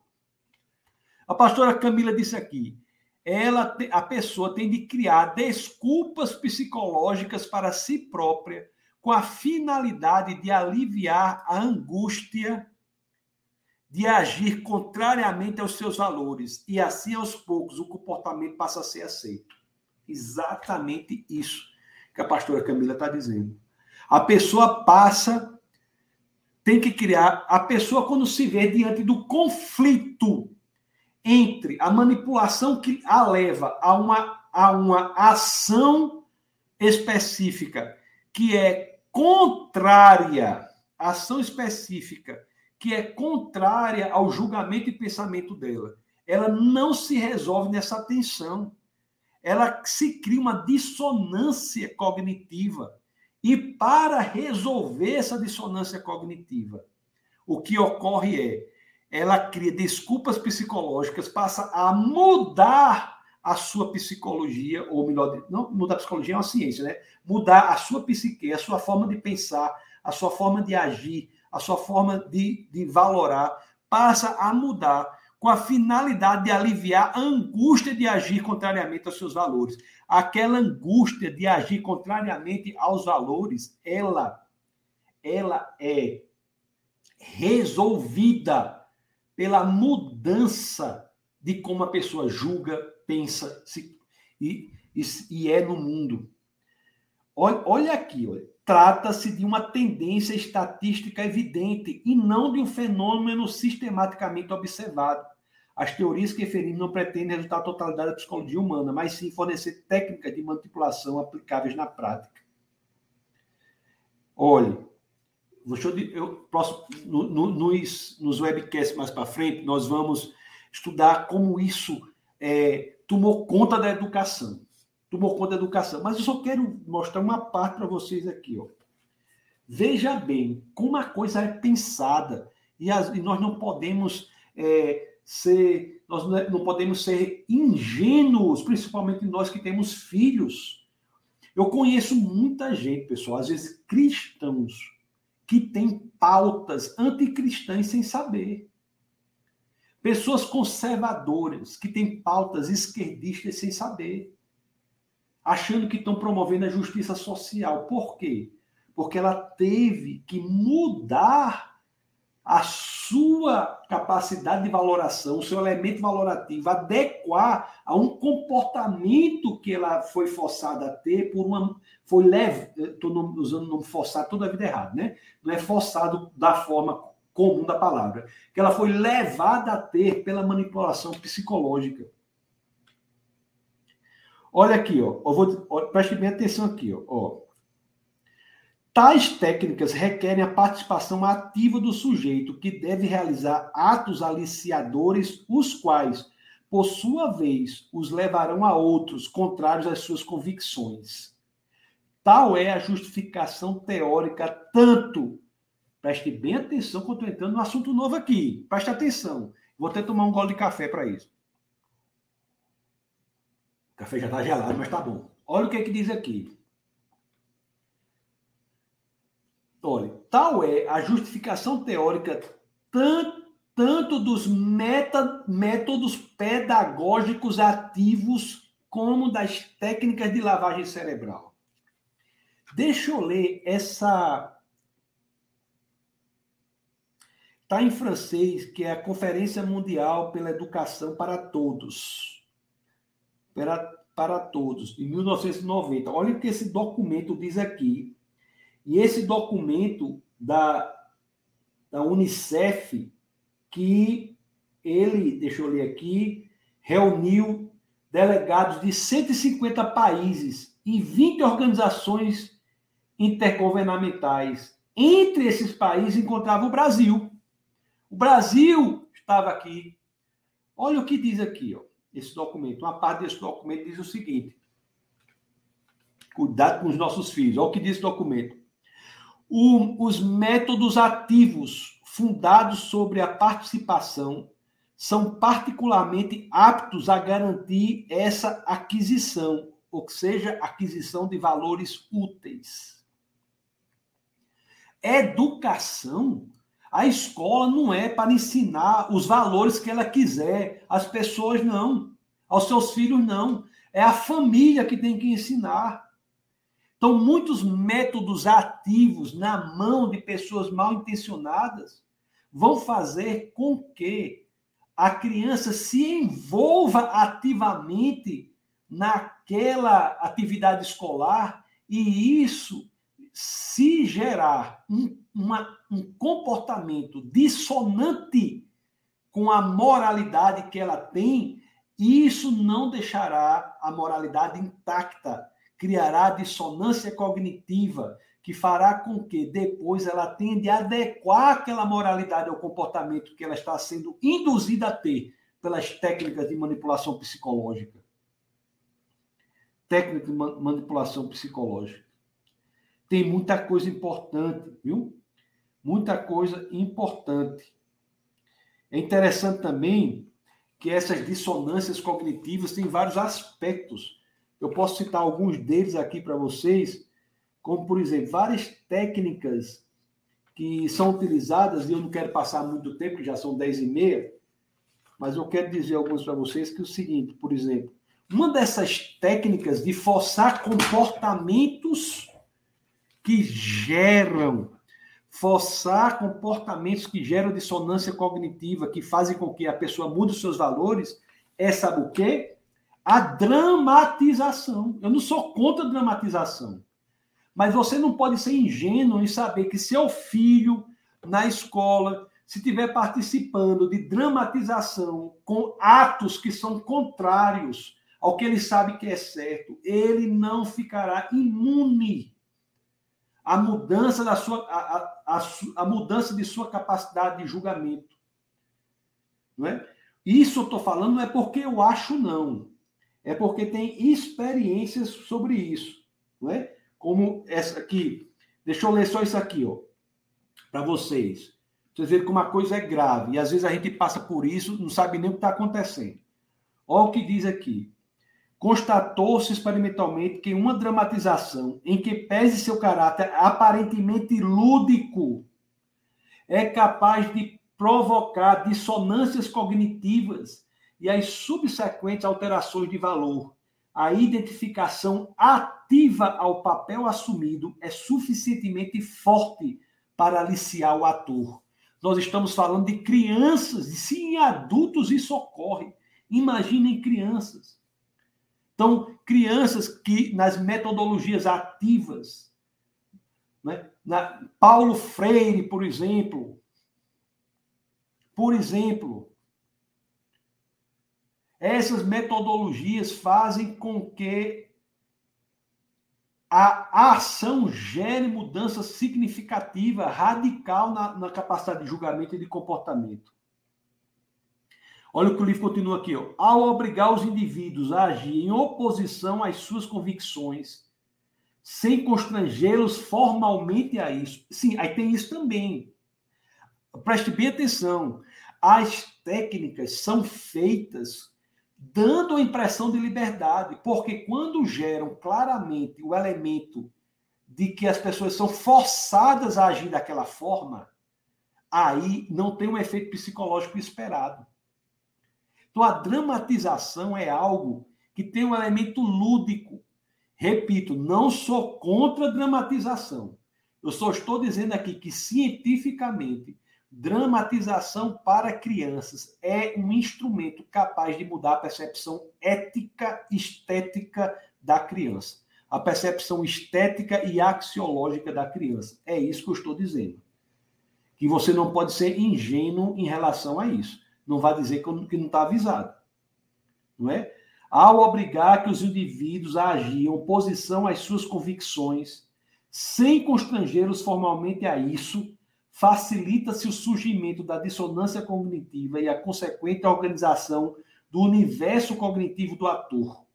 A dramatização é a base da do psicodrama, técnica psicológica correntemente utilizada.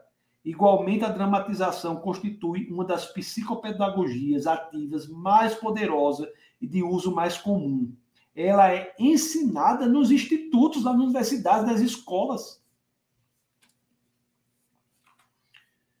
Você sabe, o seu filho está na escola, você sabe o que é que ele está dramatizando, quais são os valores correspondentes ao, aos, aos atos que ele está exercendo, ao comportamento que ele está exercendo, ainda que como ator. Você sabe que a ciência demonstra que isso muda a forma como ele vê o mundo. Nós temos aqui um documento a escola e as culturas, esse documento da OCDE de, em Paris. Diz assim: para que as experiências multiculturais dos alunos não sejam deixadas ao acaso dos encontros, pode-se mesmo simular nas dramatizações, as quais inspiram na dinâmica de grupos o encontro de pessoas pertencentes a culturas diversas não é? Então, assim, diz, diz assim. Então, você veja que esses documentos, eles não são é, alheios ou não são ignorantes quanto ao poder de manipulação dessas técnicas. E tem muitas outras técnicas também, aqui de dissonância cognitiva, não é? Tem, e o interessante é isso, é sempre demonstrando que a, que a criança é, nunca passa a ideia de que a criança está sendo forçada aquilo. Porque quando, e também serve para adulto e muito mais para criança, quando a pessoa sabe que é forçada a um comportamento, comportamento contrário ao que ela pensa, o poder de, de manipulação da psique é menor, porque não se cria a dissonância cognitiva. Quando você age sabendo que você está agindo porque é forçado aquilo, você está agindo, você é forçado aquilo, o poder é menor do que quando você age achando que você é livre agindo daquela forma.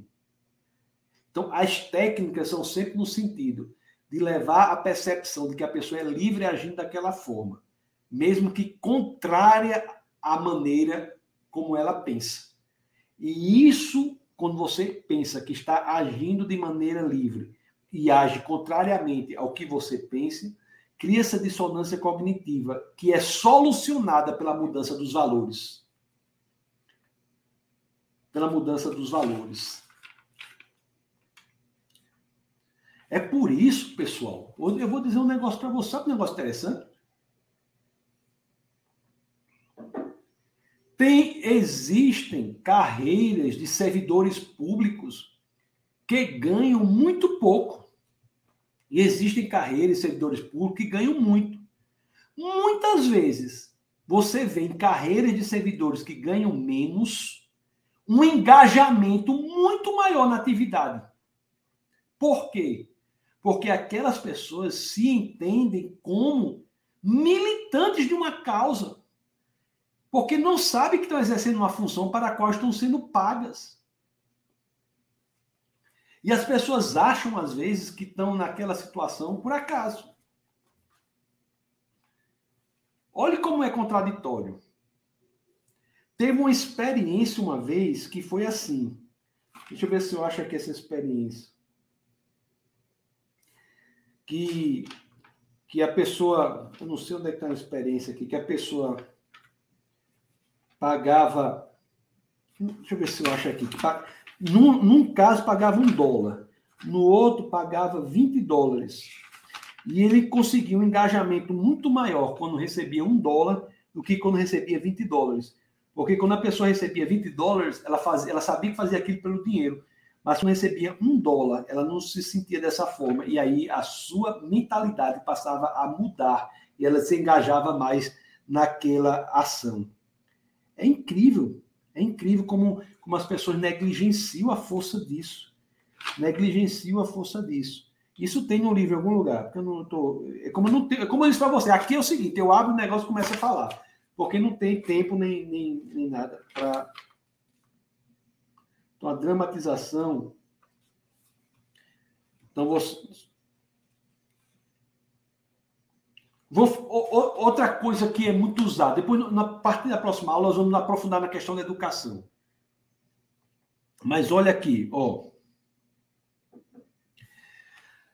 Olha que interessante, que é utilizar tem que ter cuidado. Nada, nenhuma técnica dessa que eu falei, eu não estou dizendo que ela é essencialmente ruim, ela é um instrumento que pode ser utilizado para o mal e é utilizado para o mal na cultura e na educação. E nós não podemos fechar os olhos para isso. Olha o que é que diz aqui. Diz assim: decisão e discussão de grupo. já estou terminando, viu? Que eu passei muito aqui, mas eu já estou terminando. Desculpa ter ultrapassado tanto tempo.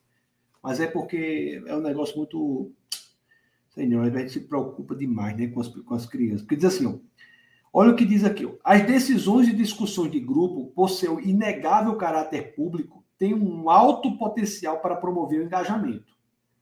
Eles constituem uma das mais poderosas técnicas para introduzir dissonâncias cognitivas. A terapia de grupos, técnicas psicoterapêutica clássica, uma técnica psicoterapeuta clássica, a terapia de grupo. Ela, elas é, têm nelas um de seus elementos constitutivos fundamentais. Elas são também Deixa eu ver aqui. Elas constituem uma das mais poderosas técnicas para introduzir dissonâncias cognitivas. A terapia de grupos, técnica psicoterapeuta clássica, tem nelas um de seus elementos constitutivos, fundamentais. Elas são também utilizadas pela pedagogia ativa, que frequentemente as apresenta como exercício de comunicação e são ensinadas nas instituições de ensino. Meu amigo, esse negócio de pedagogia ativa é um poder na mão da instituição de ensino para mudar a capacidade ética e estética do seu filho. Eu não sou contra a pedagogia ativa, não. Eu estou dizendo que é um poder, você tem que saber o que está sendo feito. Você tem, se você entregar seu filho a uma instituição que usa isso, ele vai ser dono do coração do seu filho.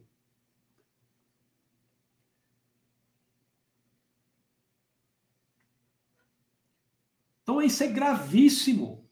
Isso é gravíssimo. Sabe outra coisa? A avaliação. A avaliação. É coisa que a gente já viu tanto e às vezes a gente não pensou. Desculpa aí estar tá passando tanto tempo, mas eu, eu tenho que terminar isso aqui. Avaliação. Olha o que diz aqui. Depois eu vou ler aqui algumas. É, tem aquele negócio de G, eu nem sei mais o nome daquilo, como é G, GP, GPR. GPR. Negócio que tem aí que ficam dramatizando. Avaliação. A avaliação consiste em outro meio extremamente eficaz para conduzir a interiorização de valores e atitudes. É engraçado que eu estava eu tava conversando com, com a minha esposa, né, a pastora Camila, está dizendo do poder da avaliação. Né? A avaliação, é, muitas vezes, força a pessoa a se expressar contrariamente à convicção dela.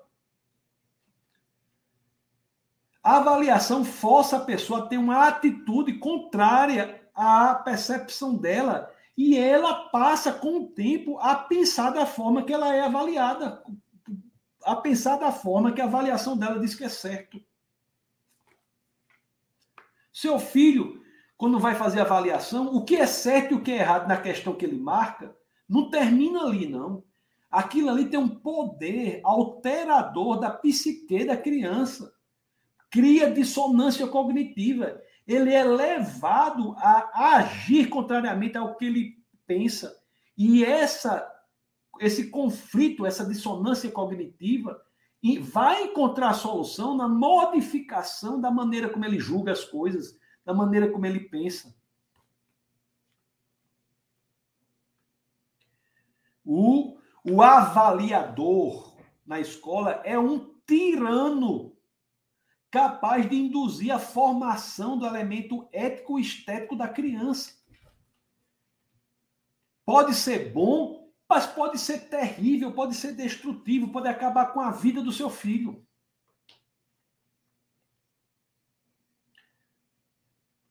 A, a criança passa a, a, a introjectar normas sociais, normas ideológicas, tem criança por aí que, a, a depender, a criança de 3, 4 anos, 5 anos, tá sendo, tem umas aí que estão sendo ensinadas que elas são opressoras.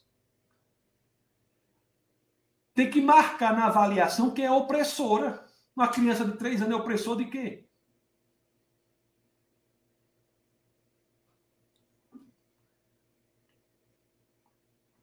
É uma realidade que existe, está na escola do seu filho.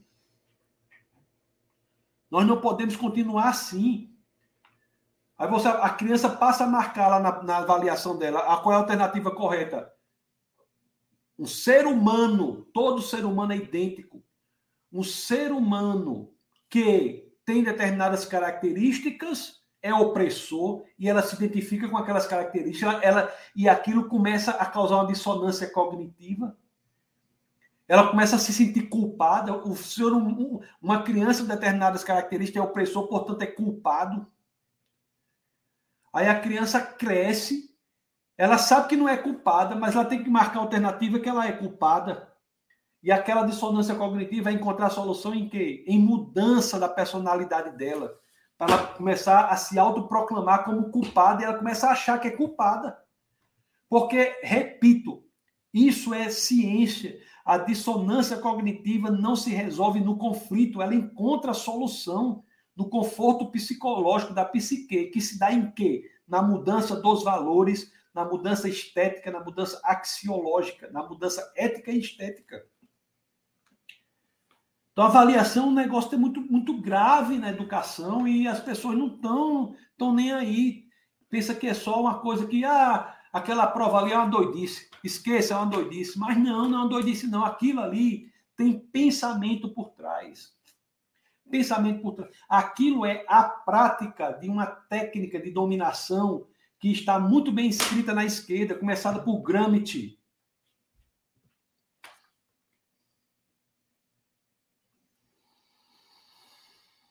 A avaliação formativa é exatamente o que o nome diz. Formativa. Já viu falar? Nossa escola traz avaliação formativa. É? Então você precisa saber o que é que está formando. O que é que está sendo considerado certo no X que ele marca, no texto que ele escreve. Ser formativo como? De quê? Porque a avaliação formativa era para ser em temas de objetivos.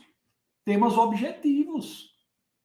Temas objetivos. Vamos fazer uma avaliação formativa? Vamos. Vamos fazer de relatividade, de física das partículas, de matemática, teoria dos números. E mesmo assim, se você for olhar hoje como é que está os documentos do MEC, todos trazem elementos valorativos, até na matemática. Isso foi mudado. Até na matemática isso foi mudado. Agora, a avaliação formativa, que é aplicada ao domínio da ética na escola, avaliação formativa com elementos de ética, quem tem que ensinar o que é certo e o que é errado aos filhos é a família. Domínio da ética. E o pior, sabe o que é? Essas avaliações formativas no domínio da ética fazem com que se interiorizem os valores.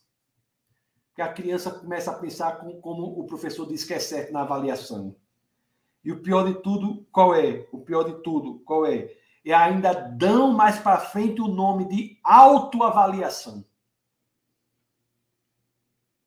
Ou seja, a pessoa vai dizer: eu marquei um negócio na autoavaliação. Aí a psique da criança, e o adulto já cai nisso. Eu estou falando de criança, mas os adultos tudo caem, a maioria. Imagine criança. Aí a criança começa a pensar o quê? Peraí, autoavaliação. Aí ela começa a se autoavaliar no elemento ético como, como o professor diz que é certo. Meus queridos, olhe, é um problema. Já estou terminando aqui, já passou muito, já estou é com fome. Não, estou com pouca fome porque eu comi um negócio aqui. Eu vou ali tomar mais café.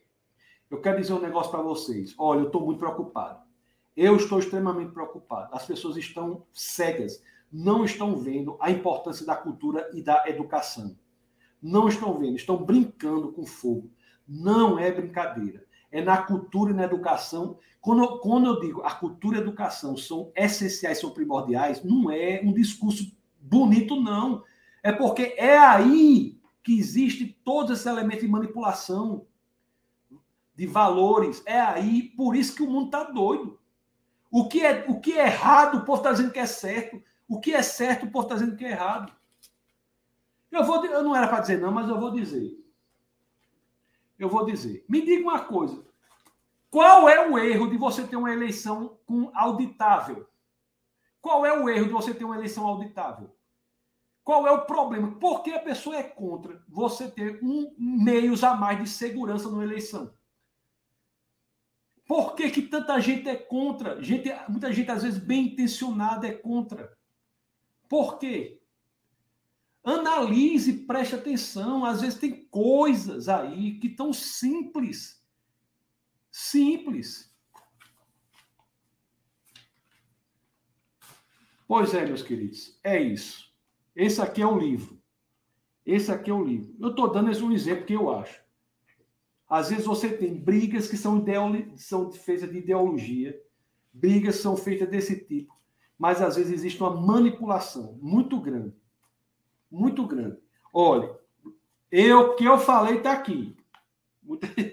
pelo menos pelo menos uma boa parte.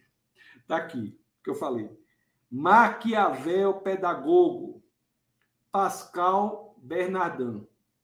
Maquiavel pedagogo. Pascal Bernardin.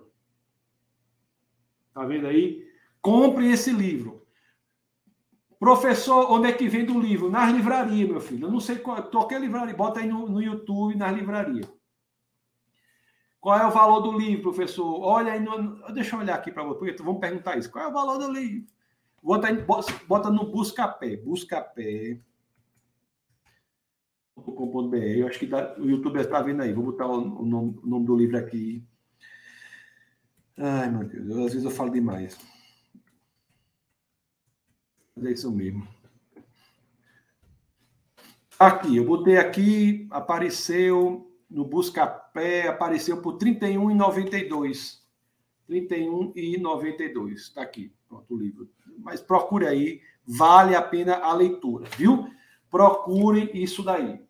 É, na, no próximo webcast, né, terça-feira, às 21 horas, nós temos a nossa escola bíblica. Terça-feira, às 21 horas, nós temos a nossa escola bíblica. Quinta-feira, volta o nosso webcast. O no, nosso webcast, na próxima quinta-feira, nós vamos ver como essa, como se dá a aplicação da psicologia social na educação. Viu? A psicologia social na educação. Então nós vamos estudar esse livro todo, estudar esse livro todo. E depois tem muitos outros livros ainda que eu vou fazer com vocês para que eu vou fazer minha parte, sabe? Eu vou fazer minha parte. É isso aí. Desculpa aí se eu falei demais. As coisas que eu não falei, vocês editem aí, pelo amor de Deus, para não sair no jornal, para não dar problema. E Deus abençoe é, vocês poderosamente. E sim, deixa eu ler aqui se tem alguma, alguma coisa aqui. Eu tenho alguma coisa aqui. Ai, meu Deus, eu tenho que. Deixa eu tomar aqui uma. Olhe, é bronca, viu? É problema. Nosso, os, nossos, os nossos filhos.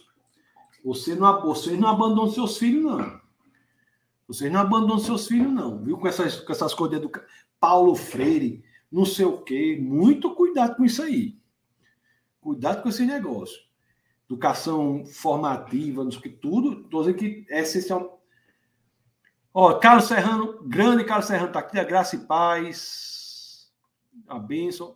Grande Orlando Licurgo, meu filho querido, está aqui nos acompanhando. Eu estou lendo aqui, é, o pessoal, depois eu vou para o Instagram, estou lendo o pessoal do YouTube aqui, viu? Que é o defesa da fé.tv. Gilmara está aqui, boa noite. Luiz de Barros, de Diadema, muito bem-vindo. Olha, Milena Ferreira, grande doutora Milena e sua, sua família amada, comandante Bruno, e a famosa Bruninha. Eu vi, viu, o livro, o livro que, que comprou para a Bruninha, chamada, chamado As 20, Os 20 Grandes Cérebros, né? Os 20 Grandes Nomes. E, eu, eu, e um, o cientista que deveria estar em todos esses livros e nunca está é Nikola Tesla. Tesla. Tesla é. Ele é sempre colocado de escanteio. Temos o Ricardo aqui, dá boa noite a todos. Grande Ricardo, homem de oração. Pastora Jane também está aqui. Gilmara, diz que as imagens estão boas, estão tudo bom, pessoal. Pastora Jéssica está aqui, da boa noite. Grande Ari, o grande jogador de basquete, Ari, o homem que não erra um arremesso. Franklin está aqui também.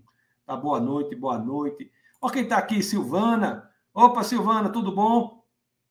Silvana, gravíssimo, infelizmente, em curso, é as coisas que estão acontecendo. Pastor Alexandre está aqui, da Graça e Paz. Pastora Mônica, da Boa Noite, Graça e Paz. Rapaz, é alto nível aqui, pessoal, viu? Boa noite. Olha aí a doutora Abigail. Acho que a maioria dos professores continuaram e se submetem. É isso aí, viu? Eu tenho que ler, eu tenho que ler essas, essas postagens às vezes no meio, né? Fica melhor. Tá próximo, eu vou lendo algumas no meio. Miguel diz que não orienta seus filhos a serem obedientes na escola, mas orienta a serem responsáveis. É isso aí. A, né, tem que ter muito. A pessoa não pode. A pessoa tem de, acima de tudo, fazer o que é certo. O que é certo, né? Tem que ter muito cuidado com tudo isso. Né? Pastora que meu Deus, me diz assustador, né? Gilmar diz, a ordem das autoridades não pode ser ilegal, abusiva, lamentável isso. Professora Mônica diz: educação nesses parâmetros sequestra o eu da pessoa. Muito bem colocado, professora Mônica, é isso mesmo. O eu, olha só que maneira bonita que a professora Mônica coloca, olha. A educação pelos parâmetros da manipulação psicológica sequestra o eu da pessoa. Exatamente. É sequestrado. O eu da pessoa é sequestrado. Serrano, onde ocorreram esses testes, cada um em um lugar, Serrano, são testes conhecidos. Então, todos lá, esses testes estão todos narrados lá no livro, viu? No livro. Esse livro vale a pena ler o livro. Mais uma vez aqui. Eu, eu, eu queria que todo pai lesse esse livro. Todo pai e toda mãe, né? Claro. Olha só o que a pastora Camila escreve aqui. Por isso deve-se fazer um compromisso com a verdade e não com ideologias exatamente isso daí. Compromisso com a verdade Exatamente isso aí. Gilmara, isso mesmo, pastora.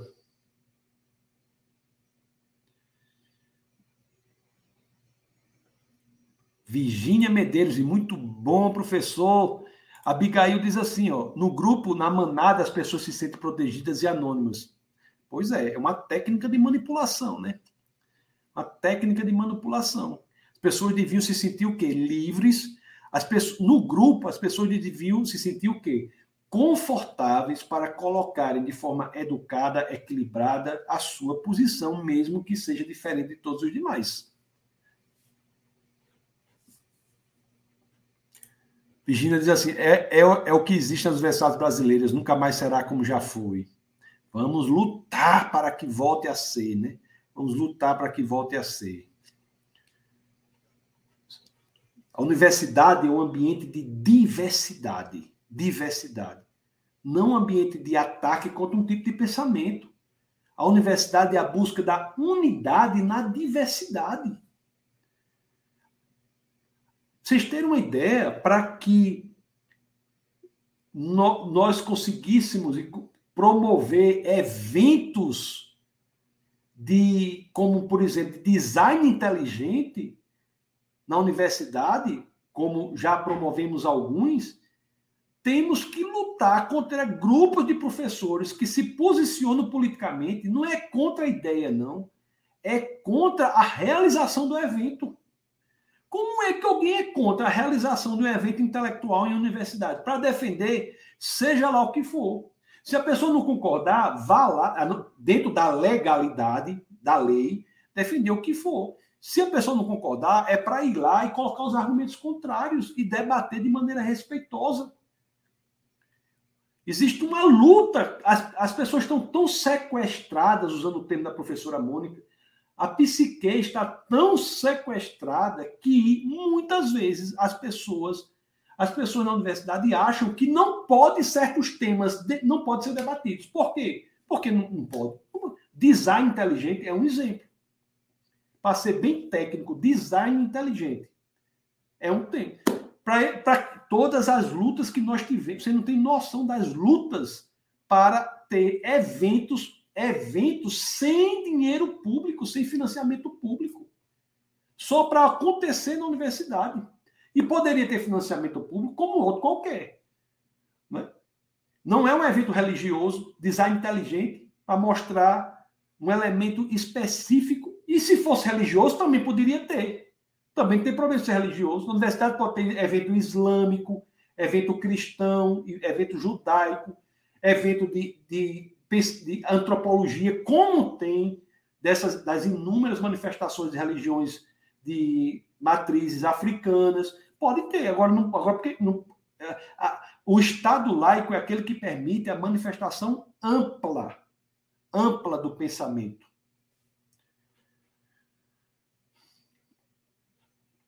Angela diz: infelizmente, a maioria prefere junto com o grupo. É verdade.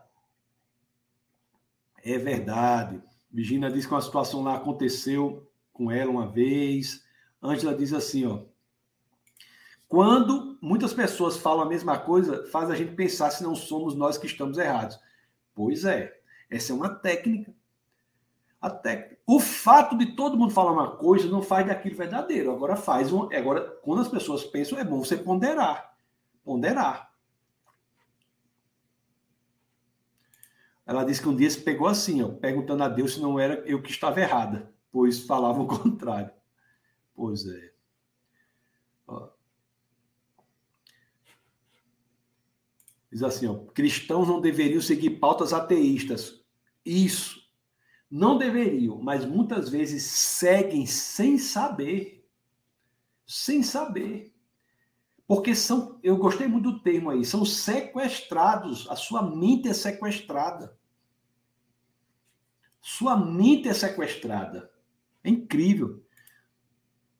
Pastor diz assim: Virgínia, não são todos que têm coragem de permanecer firmes em seus valores indo contra o grupo.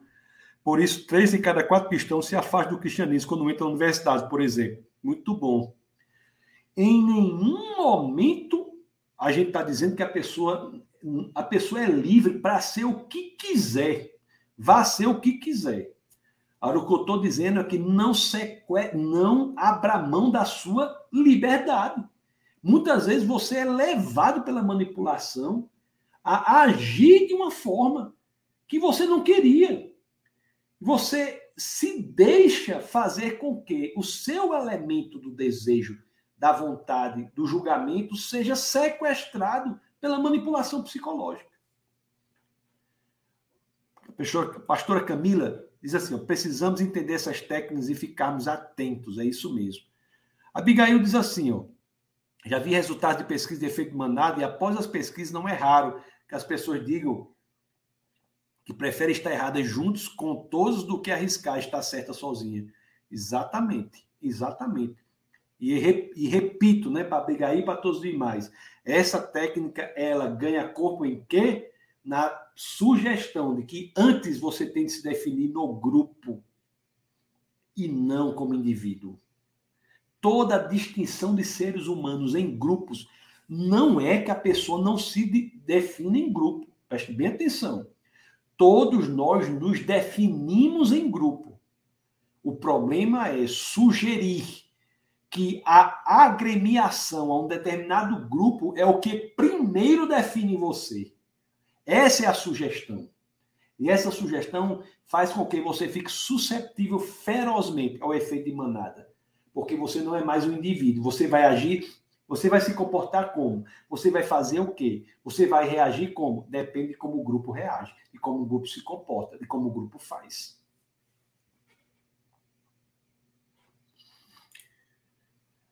Dima, Black Dima diz assim: às vezes me senti estranho por meus colegas acreditar na teoria da evolução ou ser de esquerda e eu não. Quase eu largava meu pensamento individual para achar que eu estava errado. Pois é. Pois é, a pastora diz: pois é, Black, Black Dima, não é fácil encontrar no grupo. Ai. Virginia diz: não vejo como reformular. O povo está cansado das lutas. Como é que nós reformulamos? A, mudando a cultura, produzindo cultura de verdade, cultura não só de verdade, mas da verdade. Nós, e, e os cristãos estão abrindo. Não, nós não somos contra ninguém, mas nós estamos abrindo mão da cultura. Abrindo mão da cultura. Muitos cristãos abrem mão do elemento cultural para abrindo espaço para que outras vertentes ganhem espaço na cultura.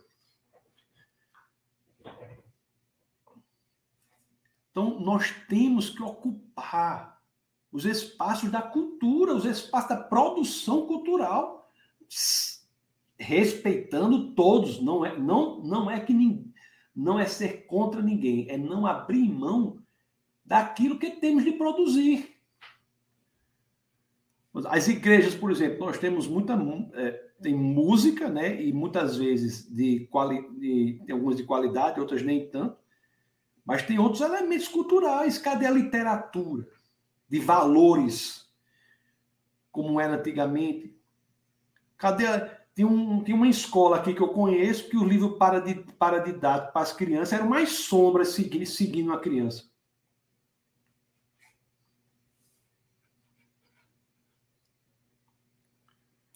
Pastora diz assim, ó, o problema é quando se age contrariamente aos seus valores para se adequar ao grupo. A pessoa tende a criar desculpas para o comportamento que executou contra os seus valores. É isso aí.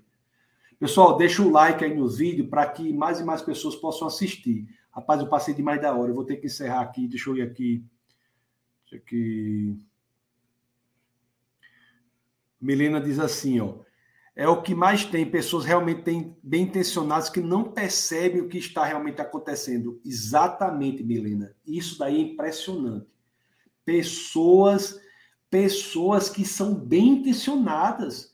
São pessoas que querem defender o, a justiça social, o bem, mas a pauta que elas têm foi capturada. Não sabem. É isso mesmo, viu? É isso mesmo. Vamos ver mais aqui. Né? A pastora diz verdade, muita gente boa enganada. A Abigail diz: para haver uma reformulação, os pais precisam estar muito mais engajados nas escolas, é isso mesmo. A a professora Mônica diz, por isso é importante que os pais conheçam a escola onde seus filhos se, vão, irão se matricular. Deve, acima de tudo, acompanhar a educação das crianças. A manipulação está em muitas salas de aula. Muito bem, isso mesmo, viu?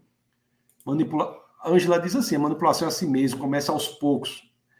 Isso é uma técnica, repito, de, escrita por Antônio Gramsci, de você passar o conteúdo com um rótulo diferente. Isso é uma técnica que foi seguida.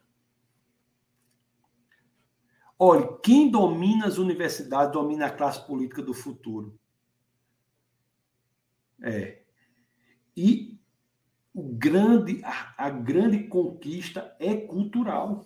É cultural. Ariston diz: esse canal é bênção. Que bom, Ariston, que você gosta. Gilberto diz amém.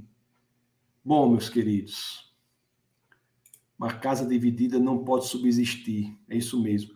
E aí outro problema. Muitas vezes nós estamos nos dividindo por nada.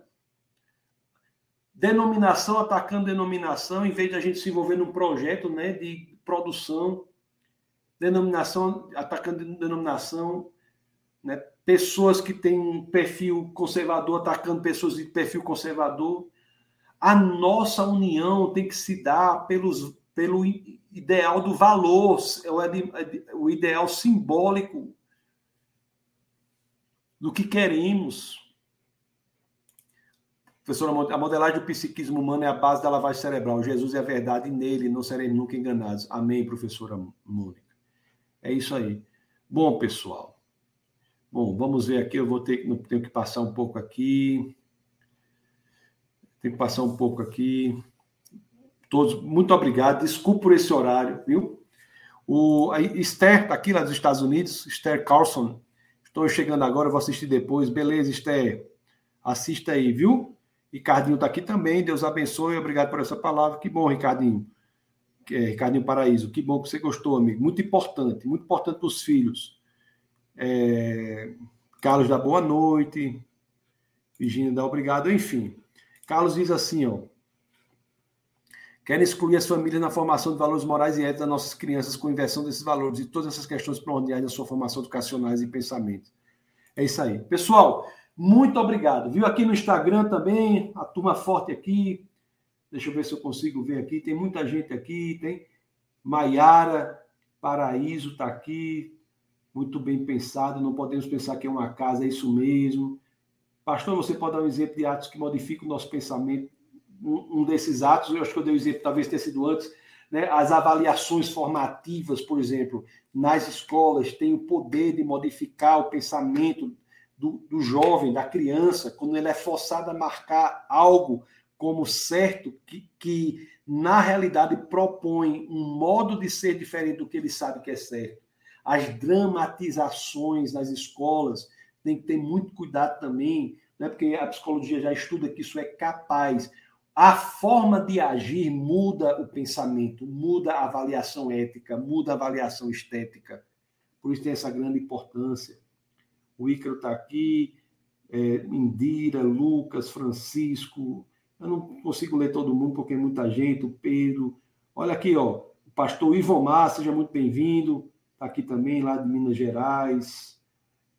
Carlos Avelino está aqui agradece, diz que ensino tremendo, obrigado, Carlos. Pastora Camila está aqui, lembrando que é toda quinta-feira às 21 horas. É isso aí, pessoal. Me desculpe aí, é porque tem muita, muita gente aqui, eu tenho que realmente terminar amanhã.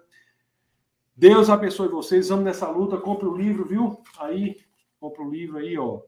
É... Maquiavel Pedagogo, Pascal Bernardin. Viu? Muito importante. Próxima quinta-feira, vamos ler, vamos estudar a aplicação da psicologia social na educação. Aí se prepare, aí se prepare, depois vamos estudar o que, é que a Unesco faz nesse campo. Vamos para frente, viu? Então se preparem aí. Então, um abraço a todos vocês. Um, e, e terça, terça, hoje é quinta, né?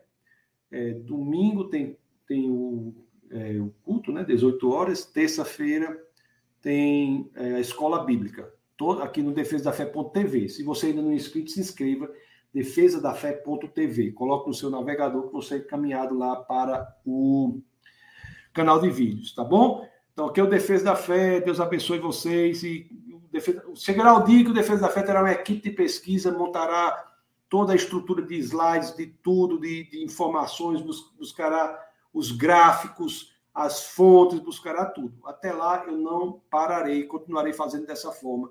O importante é que a gente é, democratize essa informação, divulgue essa informação. Mas o Ministério está crescendo aí exatamente para isso. E se você quiser, inclusive, é, é, se envolver, envolva-se com o Defesa da Fé, viu? Ele é muito importante para tudo isso, tá bom? Um abraço até vocês. Desculpe mais uma vez o horário, mas próxima vez eu procurarei ser mais, mais breve, mas eu me empolguei, eu acho que até falei demais até. Então, Deus abençoe vocês. Até a próxima. Essa foi uma produção do Ministério Internacional Defesa da Fé um ministério comprometido em amar as pessoas, abraçar a verdade e glorificar a Deus. Para saber mais sobre o que fazemos, acesse defesadafé.org.